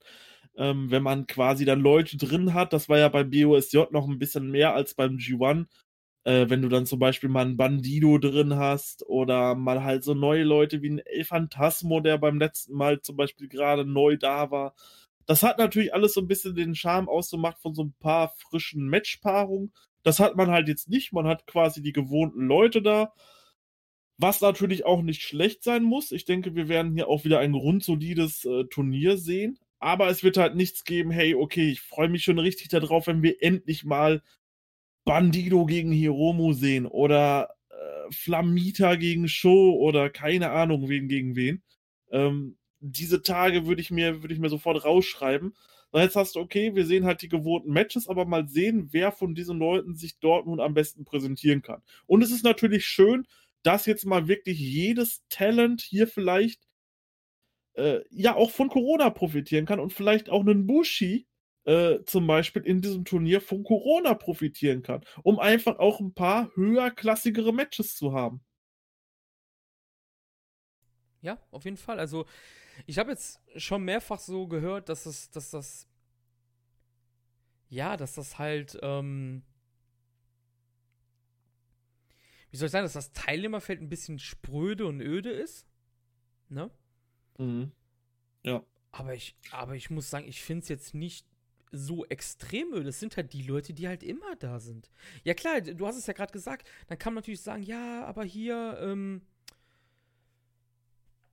wie, ja, da, da, war ja der Ausländer mal da, da war ja der, aber wir sind halt in einer, wir sind halt in einer Pandemie und wir haben ja Glück gehabt, dass einige Leute halt überhaupt für den G1 rübergekommen sind und alles. Und wie du gesehen hast, das waren ja halt alles Leute, die schon ein Arbeitspapier in Japan haben, ne? Ich glaube, es ist Ja. jetzt nicht so einfach, einen, einen Amerikaner oder einen Mexikaner ohne Arbeitspapier noch hier rüber zu bringen, halt, ne? Und ähm, ich denke, bei Rio, Rio Lee ist das halt wirklich der Fall, der darf halt nicht einreisen wegen Corona, denke ich mal einfach, ne? Und ja. Vor allem, ich, ich, ich verstehe halt nicht das mit Öde, weil ähm, es ist halt das Talent, was du hast. Und du hast dort zum Beispiel mit, mit Desperado, Sho, Ishimori äh, oder Hiromu hast du vier der besten Cruiserweights der Welt aktuell in diesem Turnier stehen.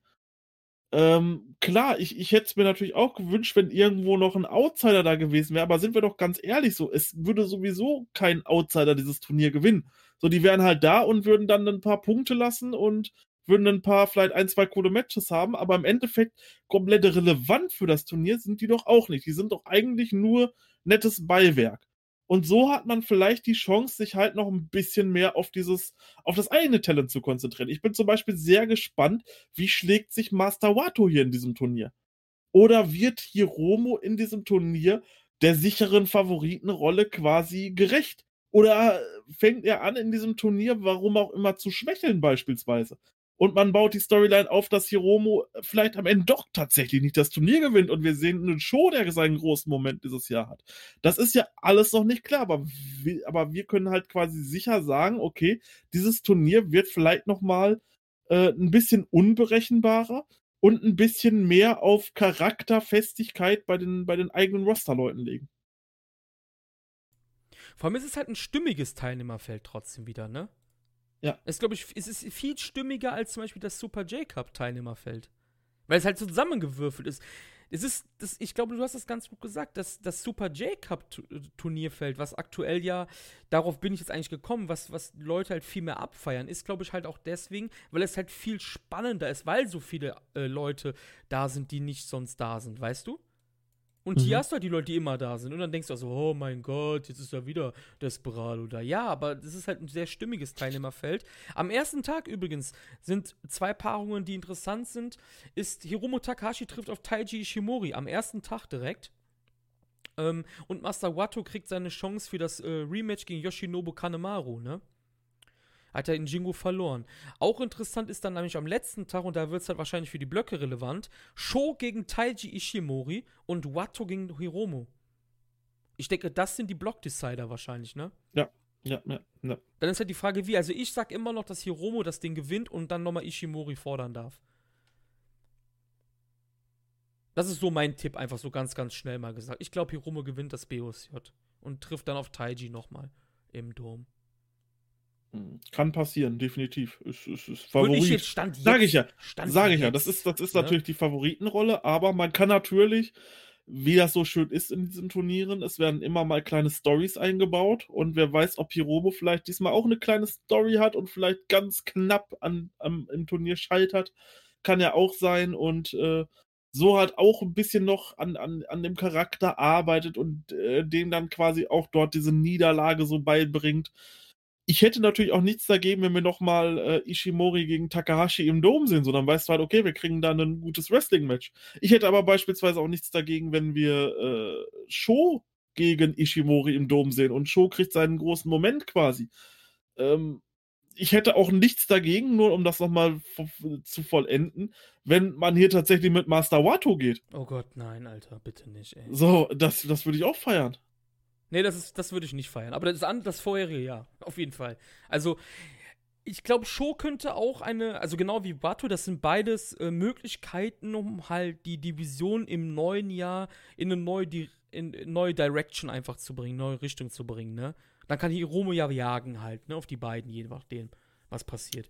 Ich kann mir jetzt nicht vorstellen, dass wenn Hiromo nicht im Titelmatch steht bei, im Dome gegen Ishimori. Nein, Hiromo macht das. Hiromo braucht irgendwas zu tun im Dome. Das machen sie jetzt nicht in innerhalb von, von, von drei Wochen, machen sie nichts Neues für den. Der wird im Dome auf Ishimori treffen. Ich glaube, ist, Ist, egal. ist, ist, ist das Wahrscheinlichste. Ja. Ich fände es ich fänd's halt auch noch cool. Stell dir mal das Szenario vor.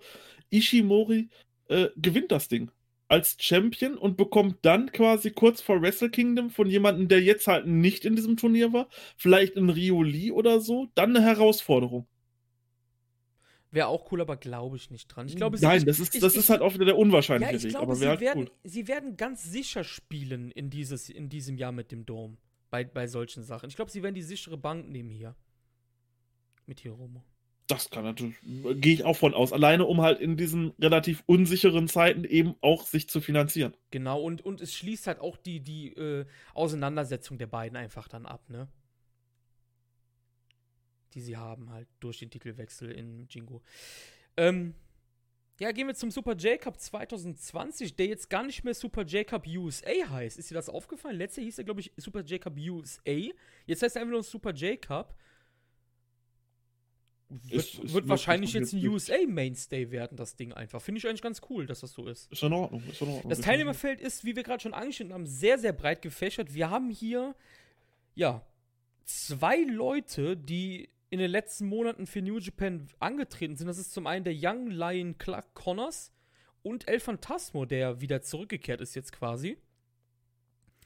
Der Rest ist, ja klar, man kann, äh, Entschuldigung, ich habe TJP natürlich vergessen, der auch in den letzten Monaten, unabhängig jetzt von diesen Pandemie-Shows, ja schon für New Japan aktiv war, auch letztes Jahr im BOSJ war und in der Super, äh, Super äh, Junior Tech League und alles, der aber an sich natürlich kein ähm, New Japan, fester New Japan-Mann ist, jetzt sage ich jetzt mal. ACH ist dabei, der ähm, die Strong Shows mitgewirkt hat, der nach seiner WWE-Entlastung jetzt auch wieder bei New Japan, zumindest in den USA dabei ist. Ist ja, das haben wir, glaube ich, beim letzten Mal schon gesagt, ist ein Mann, der auf jeden Fall so schnell es geht auch wieder in Japan antreten sollte. Und dann haben wir noch ein paar Leute, die ja noch nie wirklich dabei waren. Das ist zum einen Chris Bay, ein Impact-Mann und beziehungsweise es ist der X-Division-Champion Marius, der hier dabei ist. Von Impact. Das ist ein, das ist ein dickes Stück. Ich habe da auch tatsächlich mal den Hermes-Hater zu befragt. Äh, Grüße gehen raus. Das ist ja einer unserer Impact-Experten aus unserem Team, der das Produkt ja aktiv verfolgt und jede Woche dort einschaltet. Er hat mir gesagt, Chris Bay ist ein guter Wrestler. Er ist allerdings noch nicht mit ihm warm geworden. Allerdings ist das äh, wirklich ein, ein guter Wrestler. Okay, alles klar. Also ich, ich, habe von ihm jetzt nichts gesehen, bewusst, deshalb kann ich dazu nichts sagen. Ich glaube, mein letztes Mal Impact geschaut habe ich, glaube ich, da hieß es noch TNA oder so. deshalb kann ich dazu gar nicht sagen. Äh, der hat erst 2018 sein Debüt für Impact gegeben, deshalb ja. Der ist wirklich relativ krass unter dem Radar gefallen, äh, kämpft auch erst seit 2017, ist auch relativ jung, noch 24 Jahre alt, hat den Titel bei Impact, ähm, ach, der hat den sogar schon wieder verloren. Guck mal, was ich hier für einen Mist erzähle, Marius. Der hat den sogar schon verloren wieder. Ja, er hat den sogar schon verloren wieder. Ich hatte nur im Kopf, dass er ihn bei Slammiversary gewonnen hat. Er hat ihn mittlerweile wieder verloren, ist aber auch eigentlich zweitrangig. Es ist auf jeden Fall der Impact, ein Impact-Mann dabei. Wenn wir ähm, ja mal Revue passieren lassen, Impact und New Japan sind nicht mehr so die großen Freunde die letzten Jahre gewesen, weil sie ja da mit Okada auch die Exkursion so ein bisschen vor die Hunde gefahren haben. Das ist so ein bisschen, hier geht gerade eine Forbidden Door auf, ne, zu Impact. Ich will jetzt nicht sagen, dass das hier in Partnerschaft-Richtung geht, aber ich finde das interessant auf jeden Fall. Das war auch eine der Ankündigungen, wo ich gesagt habe, wow, okay, man holt hier jemanden von Impact rein. Finde ich krass. Äh, Ich bin gespannt, wo das hinführt. Ja, des Weiteren ist dann noch Ray Horace dabei, der ein Ring of Honor Mann ist. Und das finde ich halt auch interessant, weil Ring of Honor und Impact sich ja auch m, ja eine Zeit lang gar nicht so grün waren. Und jetzt haben wir halt auf, in einem Turnier dann, ja, Horace und Chris Bay dabei. Also verrückte Zeiten. Ray Horace hast du, glaube ich, auch bei WXW schon live gesehen, ne? Oder Haben wir beide sogar live gesehen. War, war der bei dem Charakter dabei, wo wir Bei dem Karat, ja, da, das war doch das Karat, wo auch Pentagon und Phoenix da waren und Daisuke. Ja, das war 2019, Richtig, ne? genau. Und da war auch Ray Yes, Horus dabei. Den haben wir stimmt. schon live gesehen. und ich Stimmt, fand ja. den gut. Der ist ein guter Highflyer, ist halt ein typischer Lucha-Highflyer. Ähm, ist natürlich noch mal eine Stufe unter Phoenix und Pentagon anzusiedeln. Die hatten am letzten Tag noch mal so ein schönes äh, Six-Man-Match. Ähm, allerdings, äh, ich finde ich find ihn gut. Er kam auch sehr sympathisch rüber. Ich bin gespannt, was er dort zeigen kann. Ja, Ray Horace ist ja aktuell Ring of Honor World Six-Man Tag Team Champion mit Bandido und Flamita ist natürlich auch ein brutales Team.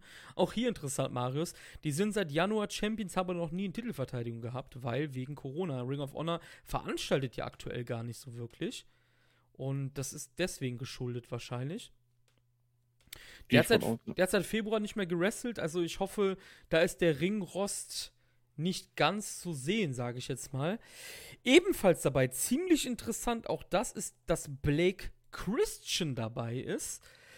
Das ist ein US Independent Wrestler, der, ja, durch Game Changer Wrestling auf jeden Fall, kann man sagen, und durch IWA Mid-South rausgekommen ist. Der wrestelt erst seit, also sagen wir so, der, der wrestelt laut Cage Match seit 2017 ich kenne ihn aber erst seit letztem Jahr halt durch Game Changer Wrestling. Der hat aber auch jetzt bei New Japan Strong Matches gehabt.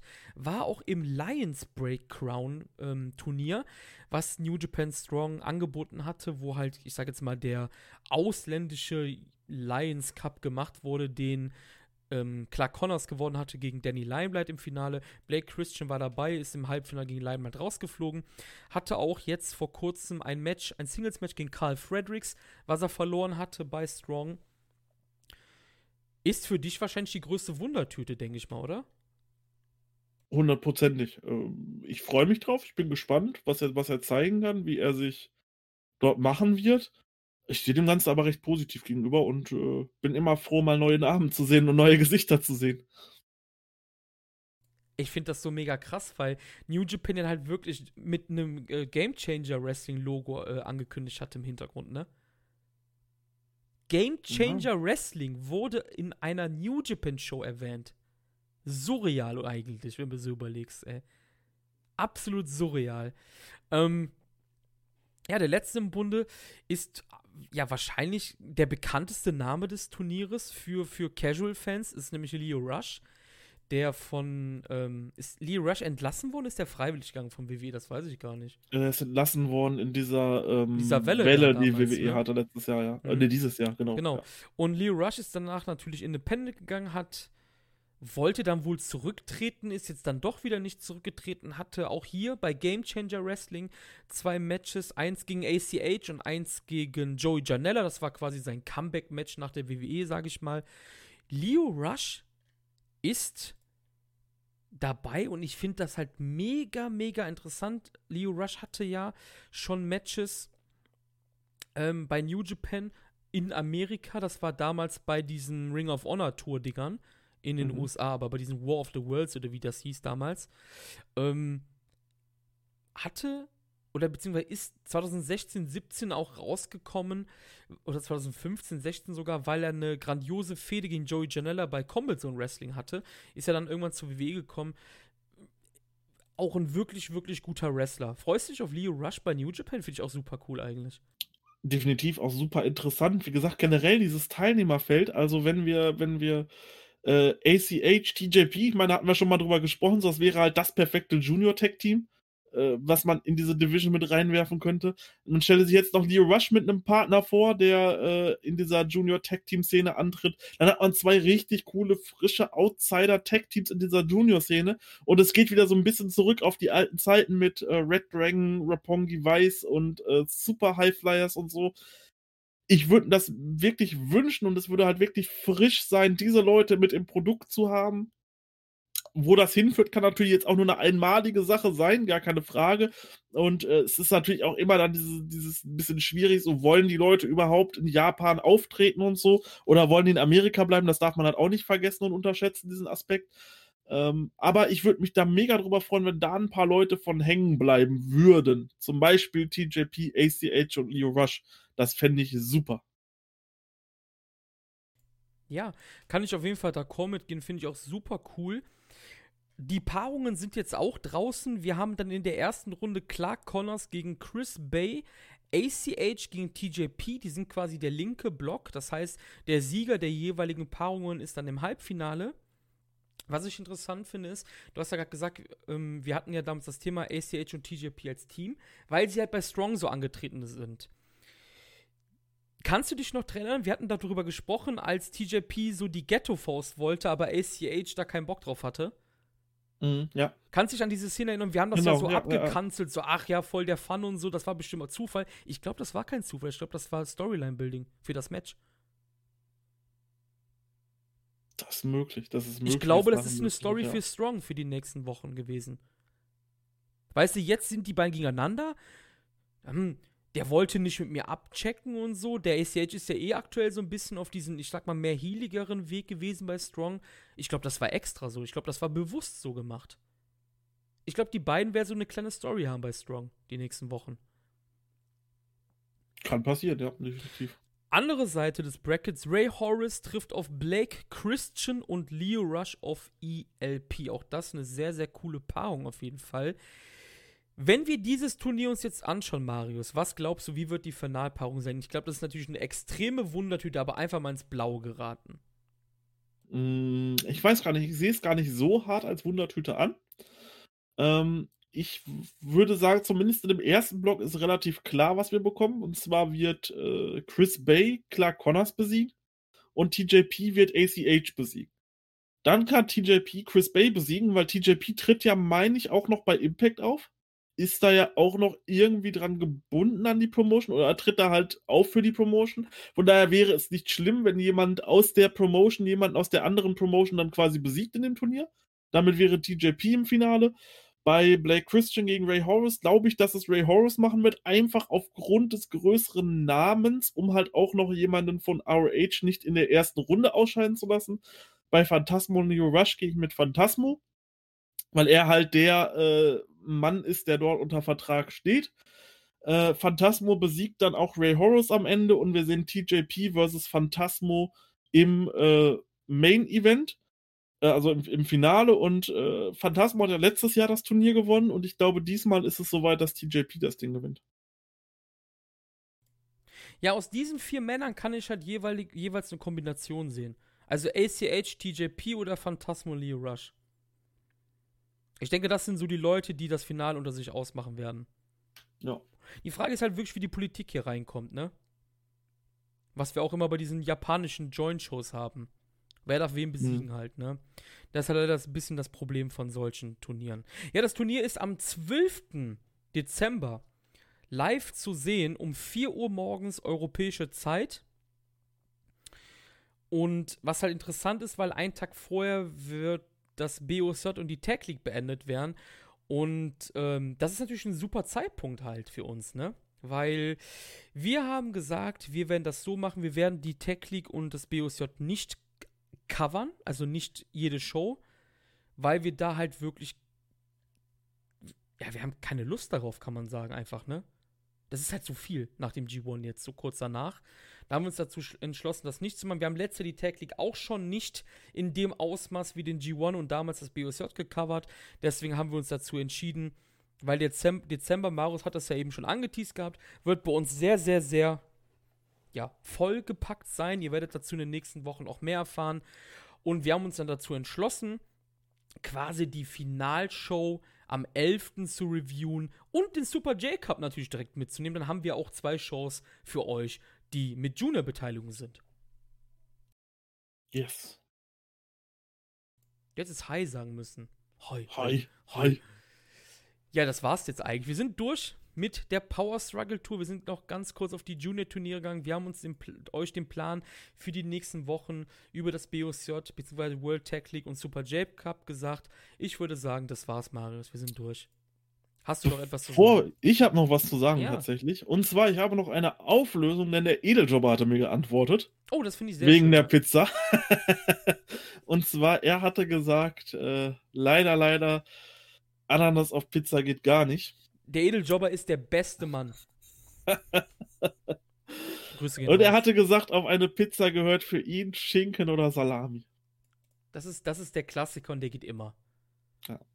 Das waren die Einschätzungen vom Edeljobber dazu. Das ist, das ist das Wort zum Sonntag, würde ich sagen. Ja, Marius, ich bedanke mich, dass du da warst. Wir hören uns, wie gesagt, gerne, gerne. sehr bald mit Neuigkeiten. Wir können jetzt noch nichts sagen, beziehungsweise wir wollen noch nichts sagen. Ihr werdet es die nächsten Wochen lesen bei Twitter und Facebook wahrscheinlich. Und ich würde sagen, haut rein und bis dann. Ciao, ciao.